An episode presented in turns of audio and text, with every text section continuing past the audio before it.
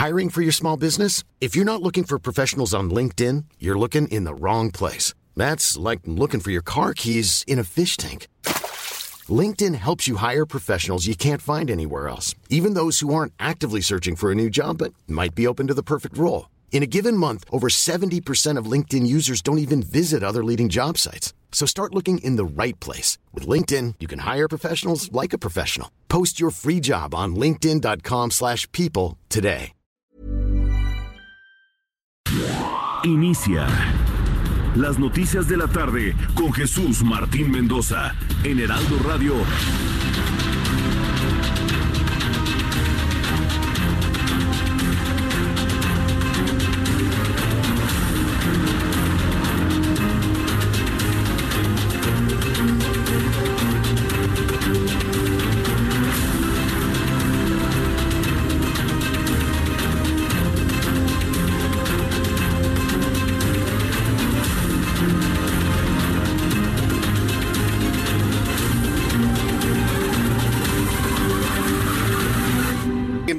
Buenas tardes. Iniciamos el Heraldo Radio. Llueve en el centro del país. Así que las personas que se encuentran circulando por eh, el centro de la República Mexicana, en el Valle de México, maneje con mucho cuidado. Bienvenidos a las noticias. Escuche usted el Heraldo Radio. Soy Jesús Martín Mendoza. Inicia este periodo de información con las noticias como a usted le gusta escucharlas. Suban el volumen a su radio. Le saluda Jesús Martín Mendoza y esto es lo más destacado. Queda congelada la iniciativa para extinguir los fideicomisos. ¡Qué noticia! Se va a la congeladora la iniciativa legislativa que había presentado la señora Dolores Padierna para extinguir todos los fideicomisos. Y todo empezó con las protestas de directores de cine y de artistas que ayer protestaban contra la desaparición de Fidecine. Bueno, pues las cosas han avanzado de una manera sorprendente y quien se anota un gran punto en esto es nada más y nada menos que Mario Delgado quien es el coordinador de la fracción parlamentaria de Morena en la Cámara de Diputados, quien afirmó que la iniciativa que buscaba eliminar 44 fideicomisos de la Administración Pública Federal para atender la contingencia de COVID quedará suspendida hasta nuevo aviso. ¿Qué es ese nuevo aviso? Hasta que se pongan de acuerdo para un parlamento abierto. Pero eso no podrá ocurrir hasta que inicie el periodo ordinario eh, de sesiones. Entonces, pues imagínense ante lo que estamos en el periodo ordinario y sobre todo en el momento en el que tengan tiempo. Le han mandado a la congeladora Mario Delgado, sube un mensaje de tweet saludando al presidente de la República. Eso es lo que necesitamos. Hace dos días fue Miguel Torruco que le dijo al presidente, no, presidente, no se acaban los fines de semana largos y el presidente aceptó. Hoy Mario Delgado, el presidente de la República, aunque es una iniciativa de Dolores Padierna, nosotros sabemos de dónde son las ideas, le dice, no, presidente, primero Parlamento abierto y luego suspendemos fideicomisos y estuvo de acuerdo. Ese es el camino. Lo hemos señalado aquí en el Heraldo Radio. ¿Quién se atreve en este momento a decirle al presidente, no, las cosas así, no, presidente? Ya llevamos dos. Un coordinador parlamentario, un secretario de Estado, le empiezan a decir al presidente que las cosas no son así a rajatabla. Entonces es una muy buena noticia los productores de cine se quedan con su dinero, con su fideicomiso. Los investigadores del CONACIT se quedan con su dinero. El Fondo para atender los desastres naturales se queda con su dinero. Es una muy buena noticia. Por eso le digo punto para Mario Delgado, que ha mandado a la congeladora una iniciativa verdaderamente perjudicial para el país. Más adelante le voy a tener todos los detalles. Esto fue lo que dijo Mario Delgado. Vamos a escucharlo. Hemos decidido eh, dos acciones. Primero, congelar la iniciativa, la vamos a congelar, no la vamos a dictaminar eh, en, el, en el corto plazo, hasta que establezcamos mesas de trabajo con el gobierno, con la función pública, con la Secretaría de Hacienda, con Consejería Jurídica y por supuesto los sectores involucrados para tener un diálogo con ellos en parlamento abierto y decidir cuál es la mejor manera de administrar determinados recursos, programas y apoyos. Y una vez que se termine con estas mesas, entonces sí reabriríamos para la dictaminación de estas iniciativas. Y eso, quién sabe cuándo va a ocurrir. O sea, en términos llanos, esto se fue a la congeladora, porque para que se pongan de acuerdo todas esas instancias, se sienten a negociar y analizarlo, pueden pasar muchas cosas. Hoy lo importante es el COVID, no quitarle el dinero a los trabajadores mexicanos. Bien por Mario Delgado. Qué bueno que lo logró que la presión, por ejemplo, de los cineastas fue enorme. Vamos a escuchar a Guillermo del Toro, director, productor. Usted conoce el éxito de un Guillermo del Toro que sabe la importancia de tener un fideicomiso para productores cinematográficos. O sea, eh, lo que queda claro para nosotros es no solo la importancia eh, que, tiene el cine eh, a nivel mundial ahorita, el mexicano, lo que ha costado repuntarlo, lo que ha costado repuntarlo con los recursos que que existen, que lo hacen muy difícil. Y lo que queda claro es cuántas voces hay para decir que no se puede ni se va a extinguir, ciertamente no de manera silenciosa, ni sin armar un, un merequetengue marca diablo, mano, porque esto, o sea, desde los 15 años ah, llevo metido en cine, desde los 15 años creo en el cine mexicano, eh, eh, eh, las carreras van, vienen, secuestros van, vienen, pero aquí estamos, mano. Y, y, sí creo que, es importantísimo que haya claridad. Bueno, pues ahí está un Guillermo del Toro y el peso de todos los productores cinematográficos hicieron dar marcha atrás a Fidecine y llega Mario Delgado. No, no, no nada más Fidecine, marcha atrás a toda tu iniciativa, Dolores Padierna, que te la mandó el presidente. Y bueno, pues la fotografía con el presidente ahí saludándolo marcha atrás en este momento a la desaparición de los fideicomisos. Qué gran noticia, por eso me he detenido en esto, porque me parece que es la noticia principal en este momento, que si se ponen listos los legisladores, pueden detener una gran cantidad de ideas. Ya van cinco con esta, ¿eh? Ya van cinco. ¿Se acuerda cuando querían quitarle las reservas al Banco de México? Para atrás. ¿Se acuerda usted lo de las afores para el Banco del Bienestar? Para atrás. ¿Se acuerda usted de la propuesta de Alfonso Ramírez Cuellar de verificar el patrimonio de los ricos para atrás? ¿Se acuerda usted de este acuerdo en Senace para evitar la generación de energía limpia para atrás? Y ahora, la quinta, la quinta que tenemos en este momento, la intención de quitarle el dinero a los productores cinematográficos, investigadores, protección civil y a 44 fideicomisos para atrás. ¿Qué es lo que está pasando con este gobierno? Puras ideas que se van para atrás porque no funcionan, porque son criticadas o son experimentos para tomar temperatura de la opinión pública? Yo dejo esa pregunta que hoy publico en mi columna Ojos que si ven. ¿Son experimentos mediáticos? Nadie puede decirles a estos señores lo inapropiado de esas ideas. Van cinco, ¿eh?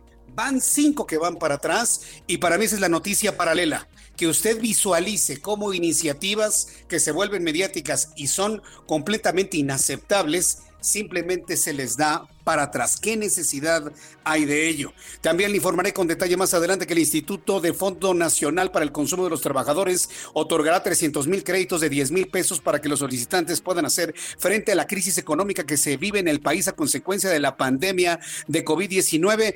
Le presento lo que dijo Alberto Ortiz Bolaños, director general de Fonacot a través del cual se van a otorgar créditos para trabajadores.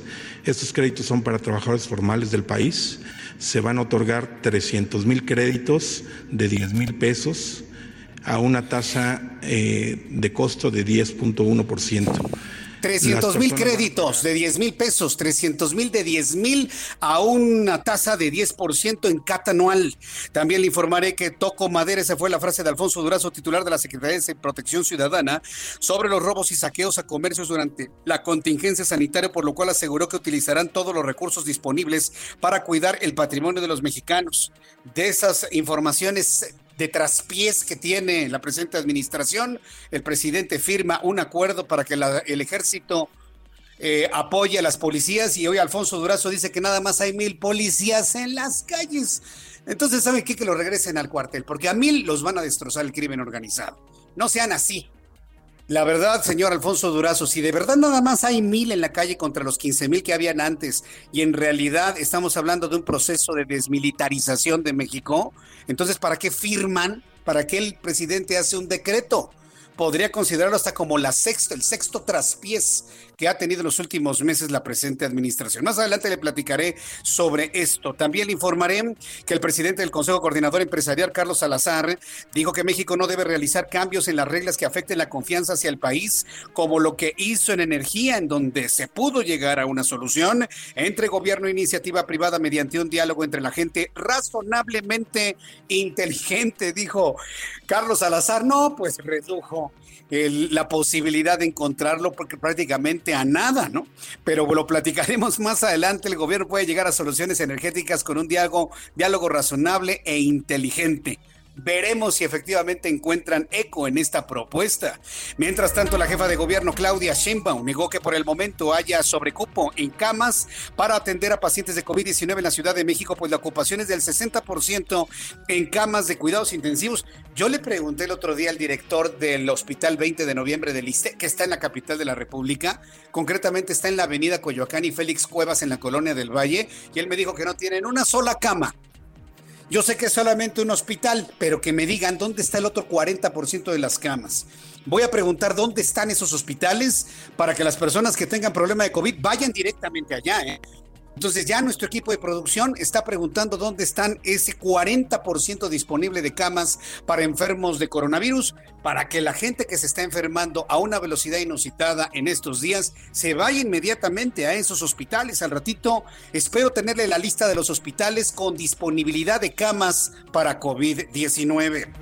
También le informo que la NASA autorizó el lanzamiento de un cohete SpaceX con dos astronautas a bordo para que para el próximo miércoles en lo que sería el primer vuelo tripulado estadounidense desde 2011 y un paso crucial para poner fin a la dependencia de los cohetes rusos. Algo extraño pasa en la industria aeroespacial estadounidense, en donde dejaron desde 2011, debido al señor Obama, de enviar cohetes, cancelaron todos los proyectos de exploración, todos los proyectos de, viaje a la Estación Espacial Internacional. Donald Trump quiere que el hombre llegue al planeta Marte antes de que concluya su segundo periodo como presidente. Bueno, platicaremos de esto un poco más adelante. Y durante la primera quincena de mayo la inflación se colocó en 2.83% a tasa anual, esto debido al incremento de los precios en la gasolina, el jitomate y la cerveza. También le informaré más adelante de lo que está dando a conocer el INEGI. Y el torneo Clausura 2020 del fútbol mexicano de Primera División ha sido cancelado luego de que la Junta de los Dueños no encontró condiciones seguras para regresar a la actividad, de modo que la competición termina sin campeón. Son las 6 de la tarde con 11 minutos hora del centro de la República Mexicana. Voy con nuestros compañeros reporteros urbanos, periodistas especializados en información de ciudad. Alan Rodríguez, adelante, te escuchamos. Jesús Martín, excelente tarde. Quiero comentarte que en estos momentos se realiza un bloqueo a la vialidad de la avenida Eje 10 Sur y la calle Iglesia en la colonia Otra Banda, alcaldía de Álvaro Obregón. En este punto, frente a las instalaciones de la clínica número 8 del IMSS, se trata de familiares de una víctima mortal de COVID-19 quienes están buscando su cuerpo, el cual les han comentado que se encuentra desaparecido desde el día de ayer.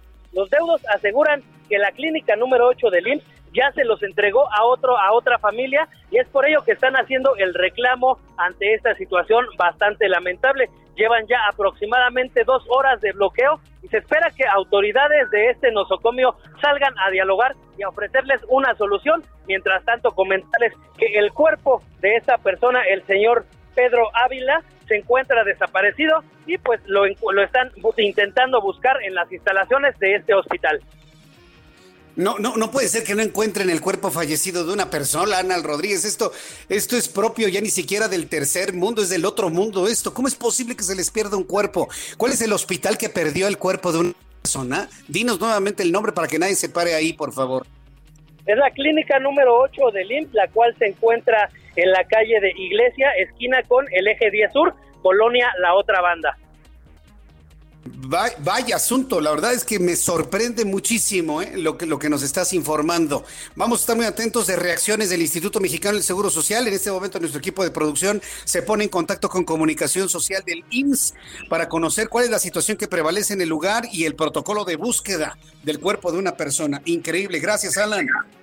Estamos al pendiente, Jesús Martín, y acompañando a los familiares. Es increíble, gracias. Alan Rodríguez está con los familiares ahí. Estaremos con él unos instantes para que nos digan qué es lo que ocurre. Gerardo Galicia nos tiene otra historia aquí en la Ciudad de México. Adelante, Gerardo. Así es, Jesús Martín, en la zona centro de la capital. Por lo pronto ya no tenemos lluvia, ha dejado de llover. Hay que manejar con mucha precaución para nuestros amigos que van a transitar en el primer cuadro de la ciudad. Hay que hacerlo con mucha precaución porque tenemos el pavimento mojado. En general, el avance en distintas arterias es eh, aceptable, está superando fácilmente los 40 kilómetros por hora. Y donde sí hay que tener precaución es en la zona norte de la capital. Hay que tener precaución porque tenemos un choque entre un motociclista y un automovilista. Por supuesto, el motociclista se lleva la peor parte eh, ya está siendo atendido por una ambulancia, únicamente habrá que tener precaución en el eje 2 norte y el eje 1 poniente en su tramo guerrero. Y por lo pronto, Jesús Martín, el reporte. Muchas gracias por la información, Gerardo Galicia. Hasta luego. Hasta luego, que te vaya muy bien. No llueve muy fuerte, no llueve copiosamente, pero es de esta lluvia que moja el Valle de México, el centro del país para quienes nos están escuchando en otras partes de la República Mexicana. También tenemos lluvias en el occidente y en el norte de la República Mexicana. Hay que manejar con mucha precaución y por supuesto le vamos acompañando aquí en el Heraldo Radio. Son las 6 de la tarde con 14 minutos hora del centro de la República Mexicana.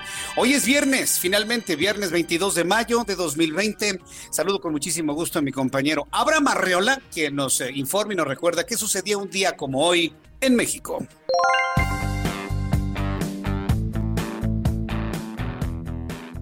Esto es un día como hoy en México. 22 de mayo. 1902. Muere Mariano Escobedo, militar que luchó en la Guerra de Reforma y las intervenciones norteamericanas y francesas y obtuvo la rendición de Maximiliano en Querétaro. 1909 profesionales, intelectuales y periodistas independientes, encabezados por Francisco y Madero, fundan el Centro Nacional Antireeleccionista de México. Esto fue un día como hoy en México. Muchas gracias por la información, Abraham Marriola. Bueno, pues hoy tenemos un programa de noticias muy, muy nutrido, muy importante. Ah, ah, eh, empezamos con una noticia que tiene varias aristas de análisis, que la verdad es eh, eh, de, lo más importante que ha ocurrido, y, no por el hecho de que se logre preservar hasta el momento el dinero de los fideicomisos, sino que por fin, por fin, la gente cercana a Andrés Manuel López Obrador le están diciendo no, así no. Porque una iniciativa puede llegar de un legislador, puede llegar desde una instancia partidista, pero todos sabemos cuál es el origen. Todos sabemos cuál es el origen. Y bueno, pues ya pasó con Miguel Torruco, quien le pidió al presidente no cancelar los fines de semana largos, lo aceptó y ahora se le está informando al presidente vía Cámara de Diputados, a través de Dolores Padierna, que ya tuvo que reconocer que no había hecho el cabildeo suficiente para la desaparición de los fideicomisos, se va a la congeladora esa propuesta que le buscaba quitar el dinero, vaya, hasta el Fondo Nacional de Prevención de Desastres, el FONDEN querían desfondar el Fonden. Y bueno, pues todos estos señalamientos, críticas, evidentemente han calado durísimo. Tuvo que salir Mario Delgado a decir, señores, no, por ahí no, y mire que tuvo éxito. La verdad me da mucho gusto, me da mucho gusto por parte de Mario Delgado. Y antes, antes de todo lo demás del clima, que le voy a dar al ratito un poquito más, eh, más rápido de lo normal, vamos de una vez entrándole al tema de, de esto de los fideicomisos. Fueron precisamente los directores y productores cinematográficos los de mayor renombre, los de mediano renombre, pero yo le puedo decir que no por uno u otro muy conocido se tomó esta decisión toda la industria cinematográfica protestó de una manera impresionante en las redes sociales. Los actores protestaron de una manera impresionante. Y le voy a decir una cosa, muchos integrantes de esta industria cinematográfica, actores entre ellos, apoyaron en su momento a Andrés Manuel López Obrador y hacían en sus redes sociales eh, reflexiones de la importancia que era mandar a lo lejos al PRI y al PAN, porque ya le tocaba a López Obrador. Yo recuerdo algunas frases de algunos muy reconocidos o populares actores. Ahora esos mismos son los que han estado criticando este tipo de ideas. Entonces, eh, en este momento estamos con la preservación de todos los fideicomisos, pero el primero que se había preservado es el Fidecine. Tengo en la línea telefónica a Víctor Leisegui. Él es productor cinematográfico, a quien yo le agradezco mucho estos minutos de comunicación con el auditorio del Heraldo Radio. Estimado Víctor, bienvenido, muy buenas tardes. Buenas tardes, Jesús Martín. Muchas gracias por el espacio pues confirmamos la potencia que tienen los cinematográficos y las redes sociales al hacer una protesta impresionante que no nada más preservó Fidecine, sino otros 43 fideicomisos. ¿Qué, qué primera reacción tiene Víctor Leisegui de lo que ha ocurrido en las últimas 24, si acaso 36 horas con esto? Pues nada, primero, así como fue el, el hashtag que se popularizó, la comunidad se puso en alerta, alerta cine fue el hashtag que se levantó, porque pues la propuesta, la propuesta afectaba directamente a toda la comunidad, no solamente los productores, sino pues todos los que, los empleos que se generan y todas las personas que dependemos de esta industria. Ahora bien, de haber desaparecido, digo, este es un supuesto que ya no existe, aunque bueno, el legislador Mario Delgado ha dicho que se den las condiciones, parlamento abierto, y estoy seguro que ni así va a pasar una propuesta así, pero de haber desaparecido, ¿en qué situación hubieran, eh, eh, eh hubieran estado los productores cinematográficos, todos los que intervienen en esta industria cinematográfica mexicana? Pues mira, hay varias maneras de ver la gravedad. La primera es pues que se eliminaría el Fidecine, que esto es lo más sonado, ¿no? Obviamente, porque es lo más grave, que es uno de los fondos eh, que existen. Hay solamente ahora dos, porque se extinguió ya Foprocine hace unas semanas, justamente. Entonces, Foprocine se sumó a Fidecine, y ahora, si quitaban Fidecine, se hubiera eliminado, pues, el correspondiente como a dos fondos, ¿no? Y el otro es Eficine. Entonces, digamos, una de las de los grandes eh, bastiones de la producción y de la distribución y de la exhibición en México se hubiera terminado y eso hubiera sido muy grave. Eh, hubiésemos dejado de producir cine en México de todo tipo de calidades, Víctor. Pues sí, sobre todo eh, el cine, eh, no, no totalmente, digamos, un 50% de la, de la producción, por así decirlo, se hubiera visto muy afectada y pues sí, se hubiera desestabilizado en gran medida todo el sector, toda la industria, por, eh, digamos, si se hubiera tomado esta decisión tan fuerte. Y además, la ley, la propuesta, lo que se quería derogar, pues son la mayoría de los artículos que hablan sobre el fomento. Entonces, no es tan fácil solamente derogar, o sea, el fomento al cine tiene que existir. Entonces, adecuaciones, pues sí, por supuesto que se pueden hacer, pero nunca derogar un apartado completo de la ley cinematográfica que habla sobre el fomento. Eh, la legisladora que hizo esta propuesta, no nada más para, en contra de Fidecine, sino de otros fideicomisos, aseguraba que lo que se buscaba eran fondos o recursos económicos ociosos para destinarlos al COVID-19. Bueno, esto ya último, pues quién sabe, pero calificaba los fondos como ociosos.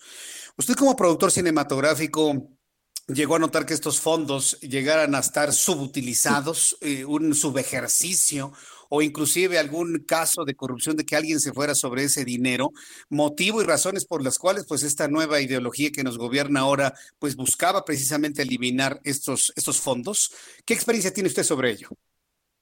Eh, actualmente el, el tema es, es, es, nosotros como comunidad sí nos conviene que estos fondos se, se, sean sanos, que no haya opacidad dentro de ningún fideicomiso entonces, en ese sentido, eh, la propuesta, que creo que fue torpemente, por decirlo con una, palabra muy clara, torpemente eh, por el momento en el cual se, se encontraban las negociaciones alrededor del, del cine, eh, buscaba lo que nos explicaba Mario Delgado, que explicaba a la comunidad en esta conversación virtual que existió, es que buscaban poner a todos los fideicomisos en tela de juicio para saber cuáles, evaluar cuáles eran los que son realmente funcionales y están trabajando como el Fidecine, que evidentemente es un fondo, salió a la defensa toda la comunidad porque representa y es necesario.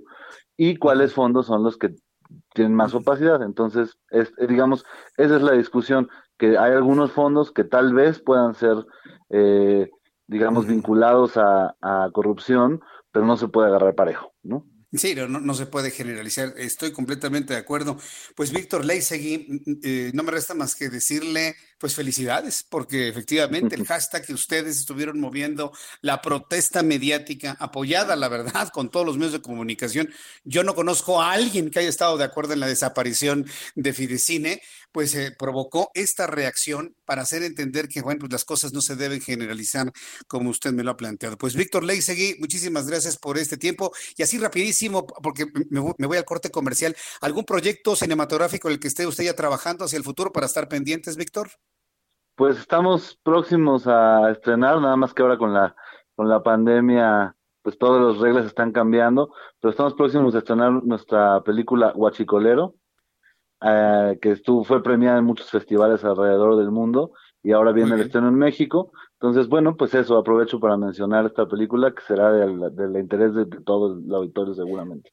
Pues en el momento en el que se empiecen a repartir las copias y conocer en qué cine se va a proyectar y empecemos ya con la normalidad, volvemos a platicar, Víctor, sobre esta producción y me ha dado muchísimo gusto el poderlo saludar en esta oportunidad y nuevamente felicidades a toda la comunidad, a toda la industria cinematográfica. Muchísimas gracias y quedamos atentos en contacto. Saludos. Gracias, Víctor. Víctor Leisegui, productor cinematográfico. Una voz que usted escucha aquí en el Heraldo Radio y que representa, bueno, pues a los trabajadores, directores, productores, actores, toda la industria cinematográfica. Pero además fue el principio para mantener intactos, por lo menos, los fideicomisos en este momento. Voy a ir a los anuncios y regreso enseguida en el Heraldo Radio. Escuchas a Jesús Martín Mendoza con las noticias de la tarde por Heraldo Radio, una estación de Heraldo Media Group. Escucha las noticias de la tarde con Jesús Martín Mendoza. Regresamos. Gracias, muy buenas tardes amigos del Heraldo Radio. Vamos a escuchar en este momento una super promoción que tiene que ver obviamente con el cuidado, con la protección, con la seguridad de que estamos protegidos al salir a la calle. Y para esto vamos a hablar con Adri Rivera Melo, que estamos con Susana a distancia, ¿verdad? Aquí en medio. Sí, sí, sí. Siempre está aquí. Siempre con Susana a distancia, y con nuestra máscara hospitalar. Adelante, Adri. Gracias, Moni. Pues sí, la máscara hospitalar ha sido utilizada por servidores de la salud que han estado en contacto directo con pacientes contagiados de COVID-19 y nos protege de estarnos tocando constantemente ojos, nariz y boca para evitar contagios. Máscara hospitalar está certificada por los más importantes organismos sanitarios. Es de uso hospitalario, no de uso doméstico, amigos. Aquí hay una gran diferencia. Máscara hospitalar es lavable y su mica tiene una garantía de hasta seis meses. Así es, que la original. Claro, por claro que es la original. Ahí se nota, ahí se nota. Para que aprovechen, Moni. Y bueno, pues tenemos una promoción espectacular llamando al 800 230 repito, 800 230 Al adquirir un paquete con cuatro máscaras hospitalar, van a recibir también el kit SOS Protect con dos geles esterilizantes especiales para manos y un rolón para proteger nuestra nariz y nuestra boca. Pero si pagan con tarjeta bancaria, tan tararán, van a poder elegir entre dos regalos. Un esterilizador en aerosol, que es utilizado para instrumentos quirúrgicos, o esta bolsa esterilizable para mantener tus compras seguras y alejadas de los virus. Es el hot sale, aprovechen. Ah, Ustedes pueden elegir el regalo. Llamen al 800 230 pero, pero ya marcar. Sí, es el hot sale y con las ofertas más calientes que solo Novirsa. Novirsa. Claro. 800 230 mil. Gracias, Adri. Gracias. Regresamos.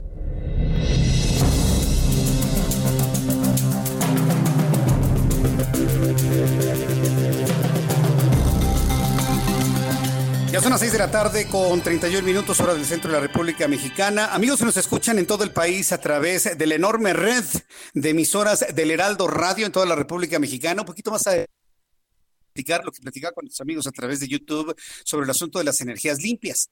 Y es que Luis Pasos de la Torre está revelando en un mensaje vía Twitter que hay gobernadores, al menos siete gobernadores en la República Mexicana, que van a defender hasta con los dientes el que se produzca energía limpia en sus estados. Eso nos llevó a hablar de la industria, del negocio, de muchas cosas, y nos estacionamos en el asunto del carbón. el, el asunto del carbón es muy, muy interesante y bueno, pues al ratito le platico un poco más sobre ello. Vamos a hacer una revisión, ya que saludo a nuestros amigos en todo el país, una revisión de las noticias en otros puntos de la República Mexicana y empiezo con Oaxaca.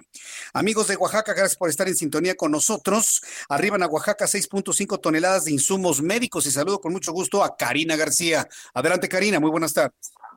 ¿Qué tal, Jesús Martín? Muy buenas tardes. Seis toneladas y media de insumos médicos, equipo de protección hospitalario y consumibles no perecederos arribaron a la entidad esta mañana como parte del plan DN3 para la atención de la pandemia del COVID-19.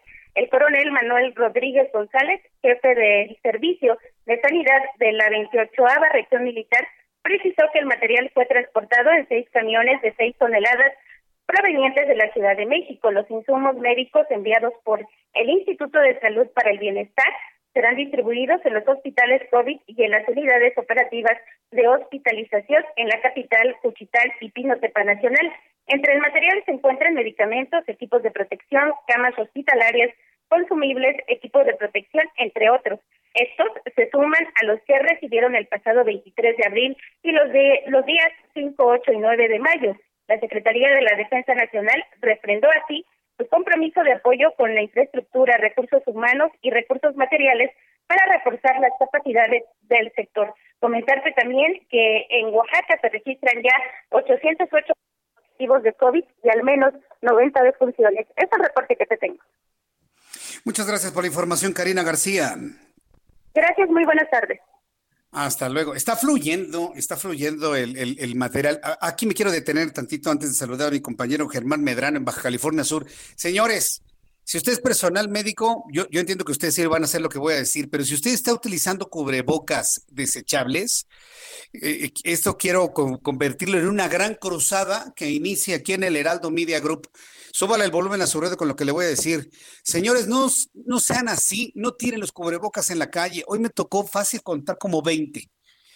Y si se están repartiendo millones de cubrebocas en el metro, en el, sistema de transporte colectivo, metro, en el trolebús, en el metrobús, en donde sea, y esto se replica en otras partes de la República Mexicana, ayúdeme a hacer tendencia esto, a que sea una tendencia y que todo el mundo lo esté pidiendo, no tirar cubrebocas en la calle. No tiremos los cubrebocas en la calle. Es que ya no lo quiero. Pues lo hace usted bolita, se lo guarda en su pantalón, llega a su casa, lo mete en bolsas de plástico, ahí lo, encierra todos los materiales que tengan flujos nasales, los guarda en una bolsa de plástico, los cierra, los siquiera hasta los, los eh, anota, que es el producto biológico, y los tira a la basura, pero no los tiren en la calle, por favor no los tiren en la calle, no te tengamos cubrebocas en la calle, ahora que estamos hablando de materiales médicos, tienen que estar correctamente depositados en la basura correspondiente, encerrados en bolsas de plástico.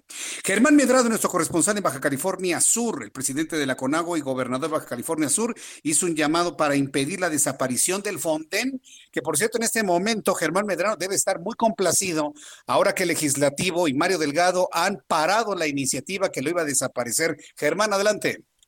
Definitivamente, Jesús Martín, un gusto saludarte nuevamente. Baja California Sur, como conoces, es un estado vulnerable a los ciclones y, a los huracanes. A todo esto, el eh, gobernador del estado y presidente de la CONAGO, Carlos Mendoza, hizo un llamado a los diputados y diputadas de todo el país para que efectivamente se tocaran el corazón y pensaran en las desgracias que traen aparejados los huracanes y las inundaciones. Esto luego de que se presentó esta iniciativa para desaparecer este fondo. Hizo un llamado para que se impida esta desaparición, pues eh, no puede ser discrecional la ayuda de la federación cuando más se necesita. Inclusive, Jesús Martín, el gobernador Carlos Mendoza ya había reprochado el retraso en el envío de los apoyos del, del Fonden a los estados, eh, los cuales llegan hasta tres años después y no el propio de esta administración que encabeza eh, eh, Andrés Manuel, administraciones anteriores estos protocolos de entrega de, de, pues ahora sí que de los mismos fondos a los estados, tres años de retraso y como ejemplo Baja California Sur. En esta misma cuenta, en, su cuenta de Twitter, también el gobernador dijo que no nada más es ese fondo el que está tambaleando, está también el de cooperación internacional, el de investigación y desarrollo científico, el del deporte y bueno, ya también sabemos el de inversión y estímulos al cine. Para esta temporada de huracanes y ciclones, Jesús Martín, que ya inició el pasado 15 de mayo, eh, se tienen pronosticados al menos 22 eventos, por lo que las autoridades locales han tenido ya que rediseñar todos los, los protocolos eh, para huracán debido a los lineamientos que las autoridades sanitarias han dictado en la presente pandemia COVID-19, porque eh, anteriormente pues todos los que necesitaban un albergue se iban y se metían a una sola escuela. Ahora con esta modificación de protocolos, seguramente habrá más escuelas que se aperturen y por supuesto más personal que atienda a estas escuelas. Todo esto también para llevar a la par paralelamente el protocolo COVID y el protocolo para eh, huracanes en esta temporada que ya inició. Es el reporte, Jesús Martín. Muchas gracias por la información, Germán Medrano. Un abrazo, hasta luego. Un abrazo, pues muy complacido se encuentra en estos momentos el, gobernador. Y bueno, pues para las personas que hay, hay, alguien que me está diciendo a través de YouTube algo verdaderamente gracioso. Me dicen, no tiren los cubrebocas porque el hijo de Bartlett es capaz de recogerlos, lavarlos y revendérselos al Seguro Social. No, bueno, la creatividad de la gente. Pero le voy a decir una cosa, sí se dio la noticia, ¿eh? No aquí en la Ciudad de México, pero sí en otras partes del país donde la gente estaba recogiendo los cubrebocas, los lavaban y los revendían. Hágame usted el favor. Y lo que más me parece increíble es que haya alguien que los compre reutilizados. Entonces, vuelvo a insistir, no tiren, por favor, los, eh, los cubrebocas en plena calle. Mayeli Mariscal es nuestra corresponsal en Guadalajara, Jalisco. Confirma la Secretaría de Salud que 24 elementos de la Guardia Nacional en Jalisco son positivos por COVID. Adelante, Mayeli, te escuchamos. Hola, ¿qué tal? Muy buenas tardes. Buenas tardes a todo el auditorio. Así es, se dio cuenta de que se les realizaron estas pruebas, sobre todo elementos adscritos eh, a la Guardia Nacional aquí en Jalisco, en donde 24 resultaron positivos. También se espera el resultado ya de 32 pruebas para determinar eh, si también cuentan con este virus. Por lo pronto se encuentran eh, pues estables, se les está brindando la atención médica necesaria y eh, pues también me gustaría comentar otra información que se derivó eh, de algunos hechos el día de hoy justo al mediodía eh, esto en el centro de readaptación eh, de Puente Grande en Jalisco. Hace unos momentos acaba de concluir la rueda de prensa que se que se brindó por parte de las autoridades, en donde se da cuenta de que al mediodía a la una de la tarde que comenzaron estos hechos eh, pues no fue un intento ni de motín ni tampoco dicen las autoridades hubo una riña sin embargo fue eh, pues una agresión directa hacia un grupo de internos. Derivado de esto, murieron siete internos, hay nueve lesionados que ya están siendo atendidos, además se decomisan tres armas de fuego eh, y también se aseguraron eh, artefactos, un, un artefacto explosivo de fabricación casera. Así es que, pues, esta es importante información. Prácticamente eh, tiene hace unos momentos que terminó esta rueda de prensa y eh, pues también eh, se estará investigando sobre todo cómo ingresaron estas armas y cómo no fue detectado este artefacto explosivo. Imagínate, Mayeli, lo que nos estás informando. Si en un penal de máxima seguridad hay armas y explosivos entre los internos, ¿Qué nos sucederá en otros penales? No, no, no, no me quiero ni imaginar. A ver qué explicaciones dan, pero ya sabemos en la opinión pública que todo lo que puedan explicar puede ser un pequeño porcentaje de la verdad. Estaremos muy atentos de ello, muy interesante. Muchas gracias, muy completo, Mayeli. Te envío un fuerte abrazo. Gracias. Hasta luego, buenas tardes. Hasta luego, buenas tardes. ¿Puente Grande o Puerta Grande? Pues Puerta Grande, ¿no? Pues sí. La puerta está tan grande que entran armas, que entran artefactos explosivos y no para que lo tengan los celadores, sino para que los tengan los internos. Es una verdadera vergüenza lo que está ocurriendo en Puerta Grande, Puente Grande, allá en Jalisco. Estaremos muy atentos de más información sobre este asunto. Cuando son las 6 de la tarde con 41 minutos hora del centro de la República Mexicana, pues vamos al tema con detalle de, que ha sido comentadísimo en las últimas horas y que le vuelvo a insistir. Desde mi punto de vista, eh, me parece que la independencia que ya se empieza a notar en algunos hombres y mujeres cercanos al presidente de la República, desde mi punto de vista, es una noticia paralela importante. Ya vimos a un Torruco, estamos viendo a un, a, un Mario Delgado en el legislativo, vaya, gobernadores, gobernadores de Morena, ve usted a Luis Miguel Barbosa, Ve usted a la jefa de gobierno, Claudia Sheinbaum, que aunque ella no se ha enfrentado de ninguna manera y ha tratado de ser muy conciliadora con el presidente de la República, su plan de reactivación tiene mucho más sentido, está mucho mejor estructurado, tiene mucho más elementos de confianza en la Ciudad de México que el federal.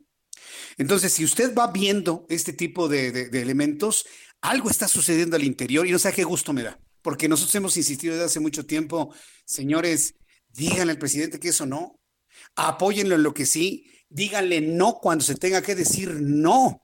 Es por el bien hasta de ustedes, de sus propias carreras políticas. Y mire que ya hemos empezado a ver este fenómeno y qué bueno que los medios de comunicación de manera concreta, los que tenemos aquí en el Heraldo Media Group, han incidido en esta forma. Mire, en el caso de la no desaparición de los fideicomisos, que es la noticia número uno del día de hoy, le voy a leer le voy a leer el, hilo que subió a su cuenta de Twitter Mario Delgado, para que usted se dé cuenta de qué manera se hace este anuncio, que ha sido aplaudido por todos lados. Como le dije al principio del programa, punto para Mario Delgado. ¿eh? Muy bien. Mario Delgado, quien es el coordinador de la fracción parlamentaria de Morena en la Cámara de Diputados, escribió en su cuenta de Twitter. Dice así. No vamos a dictaminar la iniciativa que extingue los fideicomisos hasta que establezcamos mesas de trabajo con los sectores involucrados. Tendremos un parlamento abierto para determinar cuál es la mejor manera de administrar los recursos. Actuaremos con mucha responsabilidad. Segundo tuit. No estamos proponiendo que se eliminen los fondos. Vamos a evaluar si el fideicomiso es la herramienta adecuada para administrar esos recursos. Los programas seguirán. Tercer tuit. El gobierno está haciendo un esfuerzo para revisar el destino de cada peso y sacar adelante al país sin endeudarlo. Se aprieta el cinturón y busca la eficacia del gasto público. En eso estamos contribuyendo. Hasta ahí el hilo de Mario Delgado. Ya lo último es para, para que no se enoje López Obrador, ¿no? Pero la, la primera parte me parece que es muy, muy importante. Está rescatando estos fondos y si quieren cambiarle el nombre de fideicomiso a fondo, a, fondo de contingencia, el nombre que le quieran poner y el mecanismo que le quieran poner, háganlo pero no los desaparezcan. Hoy Mario Delgado aclara que la intención es no desaparecer absolutamente nada e inclusive lo podemos escuchar con su propia voz. Vamos a escuchar a Mario Delgado, coordinador de los morenistas en la Cámara de Diputados, que así lo planteó.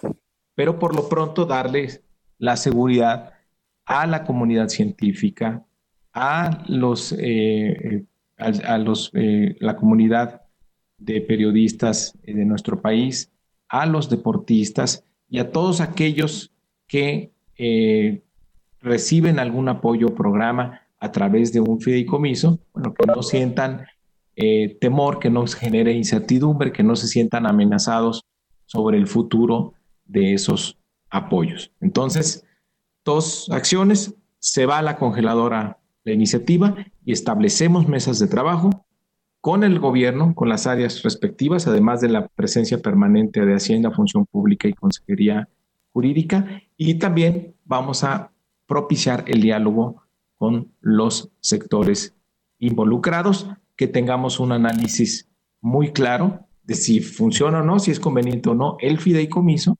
y tener una conclusión. Y hasta que tengamos el análisis de todo, entonces eh, abriríamos nuevamente el proceso de dictaminación. No tenemos prisa, vamos a actuar con mucha responsabilidad y con mucha sensibilidad. Sí es importante poner orden en el gasto público en nuestro país, sí es importante que haya mucha transparencia, sí es importante que no haya, pues por ahí, bolsitas por todos eh, lados, que impidan tener transparencia y un ejercicio eficiente del gasto público. Muy bien, la, verdad es que está muy bien, muy puntual. Cuando usted eh, sepa, bueno, usted estoy seguro que lo sabe, quien escucha noticias y quien me ha escuchado desde hace muchos años, sabe perfectamente bien que conocemos cómo es el discurso político, ¿no? Entonces, ciertas frases de los políticos, ciertas frases de los políticos dan a entender eh, ciertas cosas. Hay como una especie de código en el lenguaje político. Y acabamos de escuchar uno muy interesante. ¿Quién, lo detectó? A ver, ¿quién levanta la mano? ¿Quién lo detectó? Cuando dice Mario Delgado, no tenemos prisa, ese es un código político, pero inconfundible. Cuando un político, un legislador dice, no tenemos prisa, significa que a ver si hay tiempo en el periodo ordinario actual, a ver si hay tiempo en el siguiente periodo ordinario, el que empieza ya en septiembre, que por cierto en ese no va a haber tiempo porque todo está destinado a la ley de ingresos, presupuesto de ingresos y vaya que va a estar interesante para el año 2021 que hay elecciones. Entonces, cuando dice Mario Delgado, no hay prisa, esto no va a ver la luz por lo menos en lo que resta de este año 2020. Así se lo pongo. Entonces, todos tranquilos, ¿no? Todos tranquilos finalmente con esto que se convirtió en la noticia número uno. Este audio que usted acaba de escuchar fue extraído del encuentro que sostuvo Mario Delgado, legislador, con los integrantes del gremio cinematográfico, en donde acordó pues las modificaciones que acabamos de escuchar. El gremio cinematográfico del país logró que Morena diera marcha atrás en la intención de extinguir el fideicomiso Fondo de Inversión y Estímulos al Cine tras el reclamo de personalidades de la industria, como ya le he platicado. Guillermo del Toro fue de los más mediáticos y de los que más espantaron, ¿no? Y Guillermo del Toro ya reaccionó, no, a ver, revisa qué estás haciendo. No, no, no, eso no va, ¿no? Ahorita no está el horno para bollos, ¿no? Tan solo el Fidecine cuenta con 223 millones de pesos para apoyar al cine mexicano y es uno de los fondos más dinámicos. Por eso nos decía nuestro invitado del día de hoy, eh, Víctor Leisegui, que no se puede generalizar o estandarizar eh, si algún fondo no es eficiente. El del cine dice, uh, es de los más eficientes que se conocen en México. Otro asunto importante cuando son las 6 de la tarde con 48 minutos, hora del centro de la República Mexicana, suba el volumen a su radio. ¿Cómo se siente usted con la cuarentena? Muchas personas a través de mis cuentas de redes sociales me han expresado su desesperación sobre todo las personas que han sido muy ortodoxas en mantener la cuarentena como se ha pedido, mantener en casa, ayudar a los niños en casa, salir una sola persona a comprar alimentos, una sola persona salir a comprar medicamentos y no estarse exponiendo. Y la mayoría de las personas que han sido ortodoxos en esa forma de llevar las cosas están libres de contagio de coronavirus y la están librando y yo estoy seguro que van a salir adelante sin mayor problema. Sin embargo, el encierro trae graves problemas de carácter emocional y psicológico. Ya a estas alturas no es un fenómeno nada más de México, es un fenómeno generalizado en el mundo. Y para hablar sobre ello, tengo contacto con Salvador Guerrero Chiprés, presidente del Consejo Ciudadano para la Seguridad y Justicia de la Ciudad de México, en donde nos habla de que desde que inició la emergencia sanitaria de COVID-19, se ha puesto a disposición del público un servicio gratuito de apoyo psicológico. Salvador Guerrero, me da mucho gusto saludarlo. Bienvenido, muy buenas tardes. Muy buenas tardes, Jesús. El gusto es mío y, saludo también con gusto a nuestra audiencia y a sus familias. Que sigan muy bien. Gracias, muy amable. Igualmente, yo deseo también lo mejor para su familia, Salvador Guerrero Chiprés. ¿Cuántas personas han logrado atender y apoyar psicológicamente, emocionalmente con este servicio desde que inició pues la cuarentena, el confinamiento, Salvador? Bueno, de hecho son varios miles, tenemos 23 mil llamadas por mes, pero digamos que en la parte más dura de la contención emocional y más específicamente en aquellas personas que llegan de la depresión profunda a temas de suicidio, estamos hablando de 981 personas.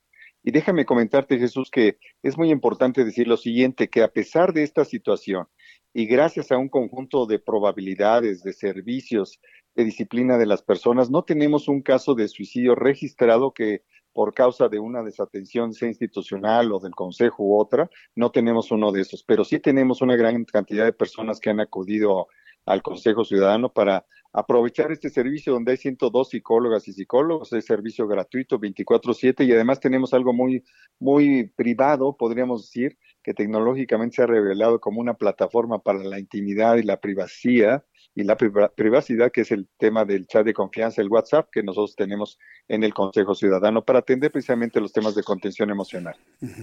¿Cuántas personas están en este momento atendiendo esas llamadas telefónicas? Porque para 23 mil cada mes se requiere seguramente un ejército de especialistas en psicología. Así es, en realidad, en total, el staff del Consejo Ciudadano son eh, 234 personas, las que se dedican solamente al tema de contención emocional y primeros auxilios psicológicos son 102 psicólogas y psicólogos. Tenemos cuatro turnos, trabajamos sábado y domingo y también para el caso de que haya necesidad de la atención presencial tenemos dos sedes de Amberes 54 y tenemos Luis Hidalgo Monroy número 100 allá en el en el pueblito de San Pablo en Iztapalapa, donde también atendemos si así es necesario, eh, eh, ofrecemos la atención presencial.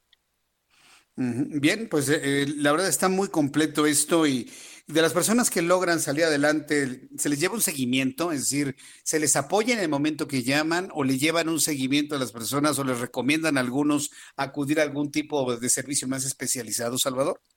Sí, hay dos. Eh, en el caso de que estemos hablando ya de una cuestión psiquiátrica, hay dos instituciones que tú sabes están localizadas, una en Tlalpan y también hacia, hacia el sur, en periférico, a donde las canalizamos. De no ser así, sí tenemos la capacidad de darle seguimiento a cada una de las citas.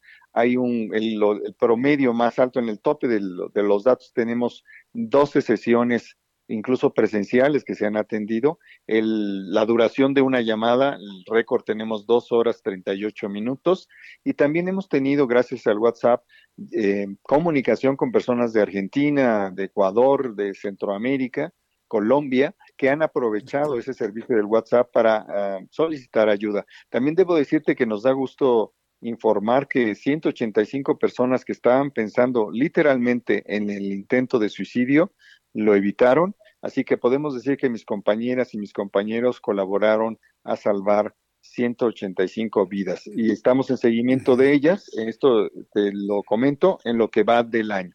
Qué bueno. La verdad, qué, qué satisfacción debe ser el que hayan podido salvar este número de vidas. Pues Salvador Guerrero Chipres, rápidamente un número telefónico donde el público pueda comunicarse para obtener este tipo de apoyo.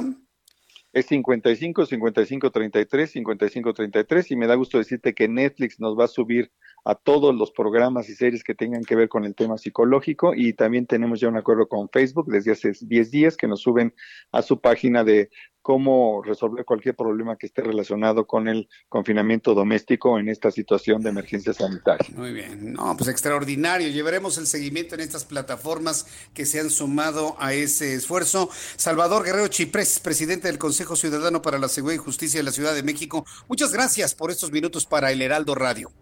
Gracias a ti, Jesús, y felicidades por tu programa. Muchas gracias, Salvador. Hemos conversado con el responsable del Consejo Ciudadano para la Seguridad y la Justicia. ¿Qué le parece? Llame al 55 55 33 55 33 y ahí le darán toda la ayuda. Si usted se siente desesperado, desesperada, ya no aguanta el encierro, ahí le van a dar una ayuda emocional, una ayuda psicológica verdaderamente importante.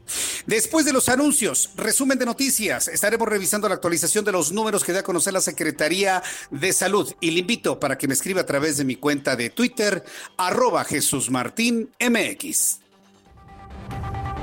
Escuchas a Jesús Martín Mendoza con las noticias de la tarde por Heraldo Radio, una estación de Heraldo Media Group. Escucha las noticias de la tarde con Jesús Martín Mendoza. Regresamos.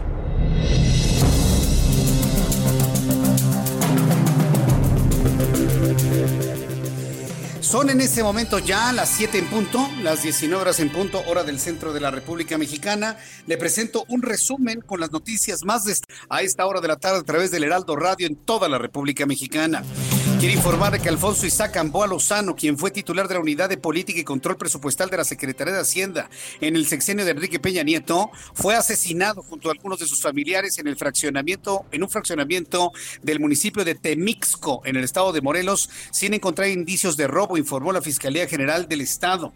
La Fiscalía de Chihuahua tenía bajo investigación a este exfuncionario por presuntos desvíos de recursos que se hicieron en el gobierno de ese estado a las campañas del PRI en el año 2000. 2016. Le informó también la reapertura de actividades en el ramo minero metalúrgico siderúrgico a partir del lunes retomarán actividades como parte de la nueva normalidad. Sin embargo, será gradual y al inicio solo participará el 30% de la planta laboral bajo el cumplimiento de los protocolos sanitarios, acordaron el senador Napoleón Gómez Urrutia y representantes del sector. También le informo que un brote de COVID-19 fue detectado en otro asilo de adultos mayores en Tabasco.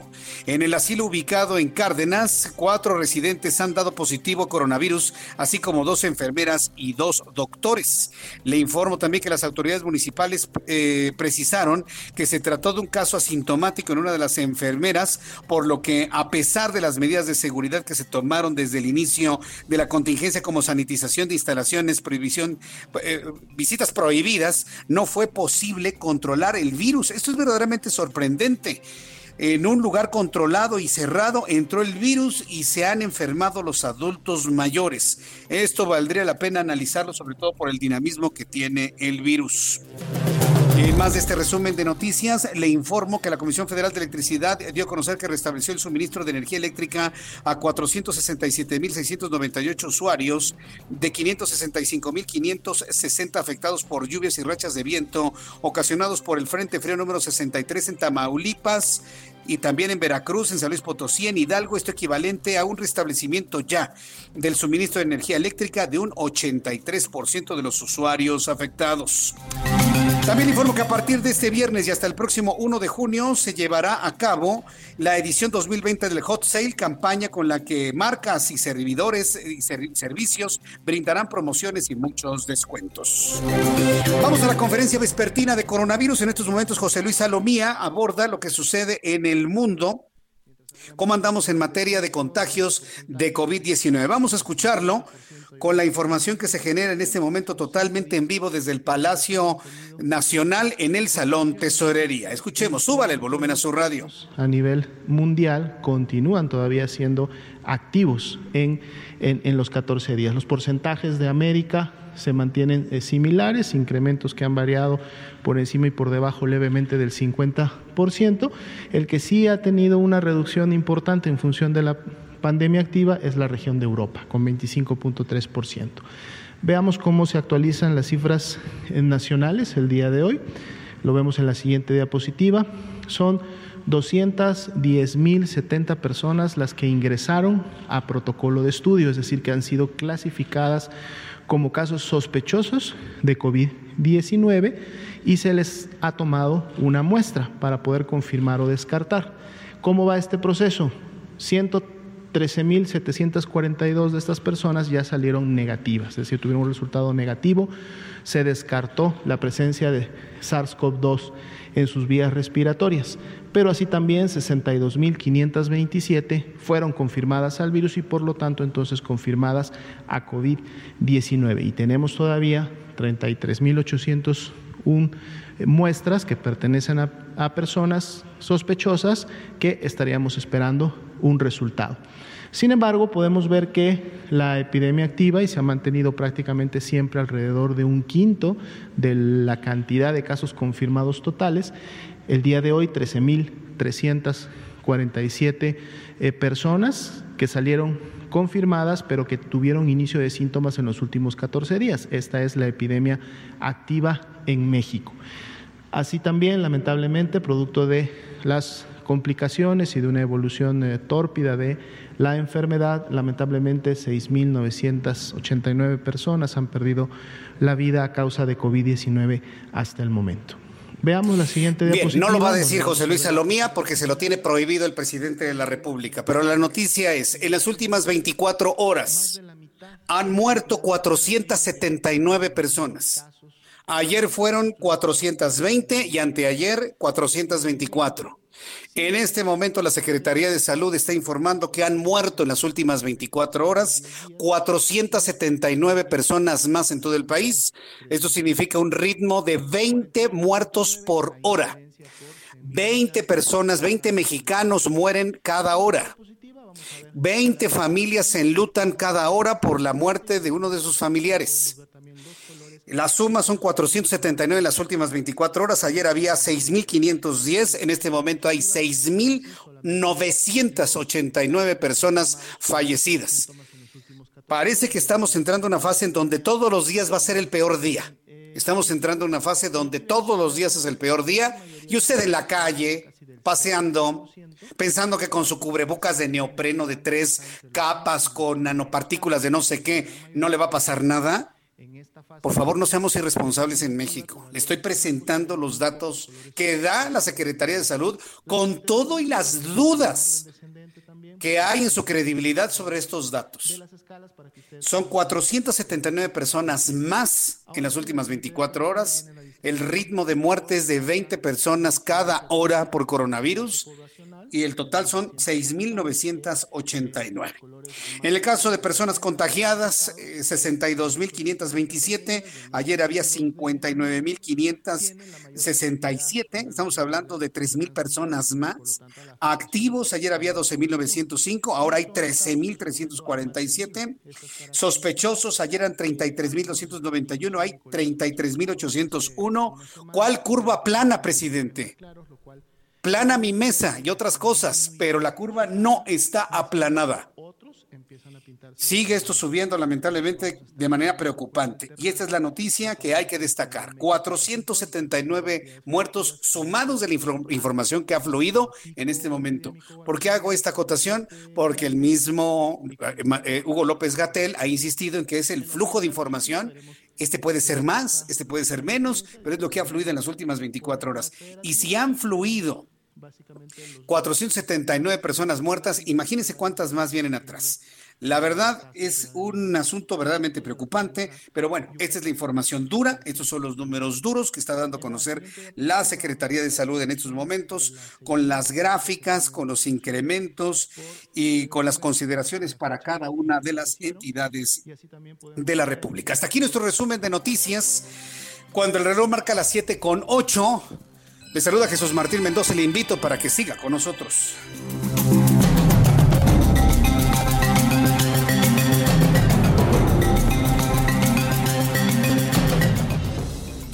Ya son en este momento las 7 con 8, 7 con 8 hora del centro de la República Mexicana. Eh, quiero informarle que el secretario de Seguridad y Protección Ciudadana, Alfonso Durazo, confirmó que hay una carpeta de investigación y una orden de extradición y eso es base legal suficiente para ejercer la aprehensión de Ovidio Guzmán, hijo de Joaquín Guzmán Loera, alias El Chapo, lo cual sigue siendo un reto. Alfonso Durazo compareció este viernes ante integrantes de la Junta de Coordinación Política Jucopo del Senado de la República vía remota y dijo que existe una orden de extradición y eso es base legal suficiente para ejercer una aprehensión de Ovidio, por lo que seguirá siendo un reto. Hay una carpeta de investigación. ¿Qué es el reto, señor secretario? ¿Capturar a Ovidio? O convencer al presidente de que hay que capturar Ovidio. Es muy distinto, ¿eh? Que me explique cuál es el reto, porque a mí no me queda claro cuál es finalmente el reto al que se refiere. Pues sí, porque los dos son un enorme reto. Uno, encontrar al hijo de Joaquín Guzmán lo era y aprenderlo, cumplimentando esta orden de aprehensión. Y la otra es convencer al que llamó y dijo, déjenlo libre, de que hay que detenerlo para cumplimentar una orden de aprehensión. A ver finalmente cómo, cómo les va. Entonces, pues vamos a continuar con la información. Nuestros compañeros reporteros urbanos, periodistas especializados en información de ciudad. Alan Rodríguez, ¿en dónde te ubicas? Adelante, Alan.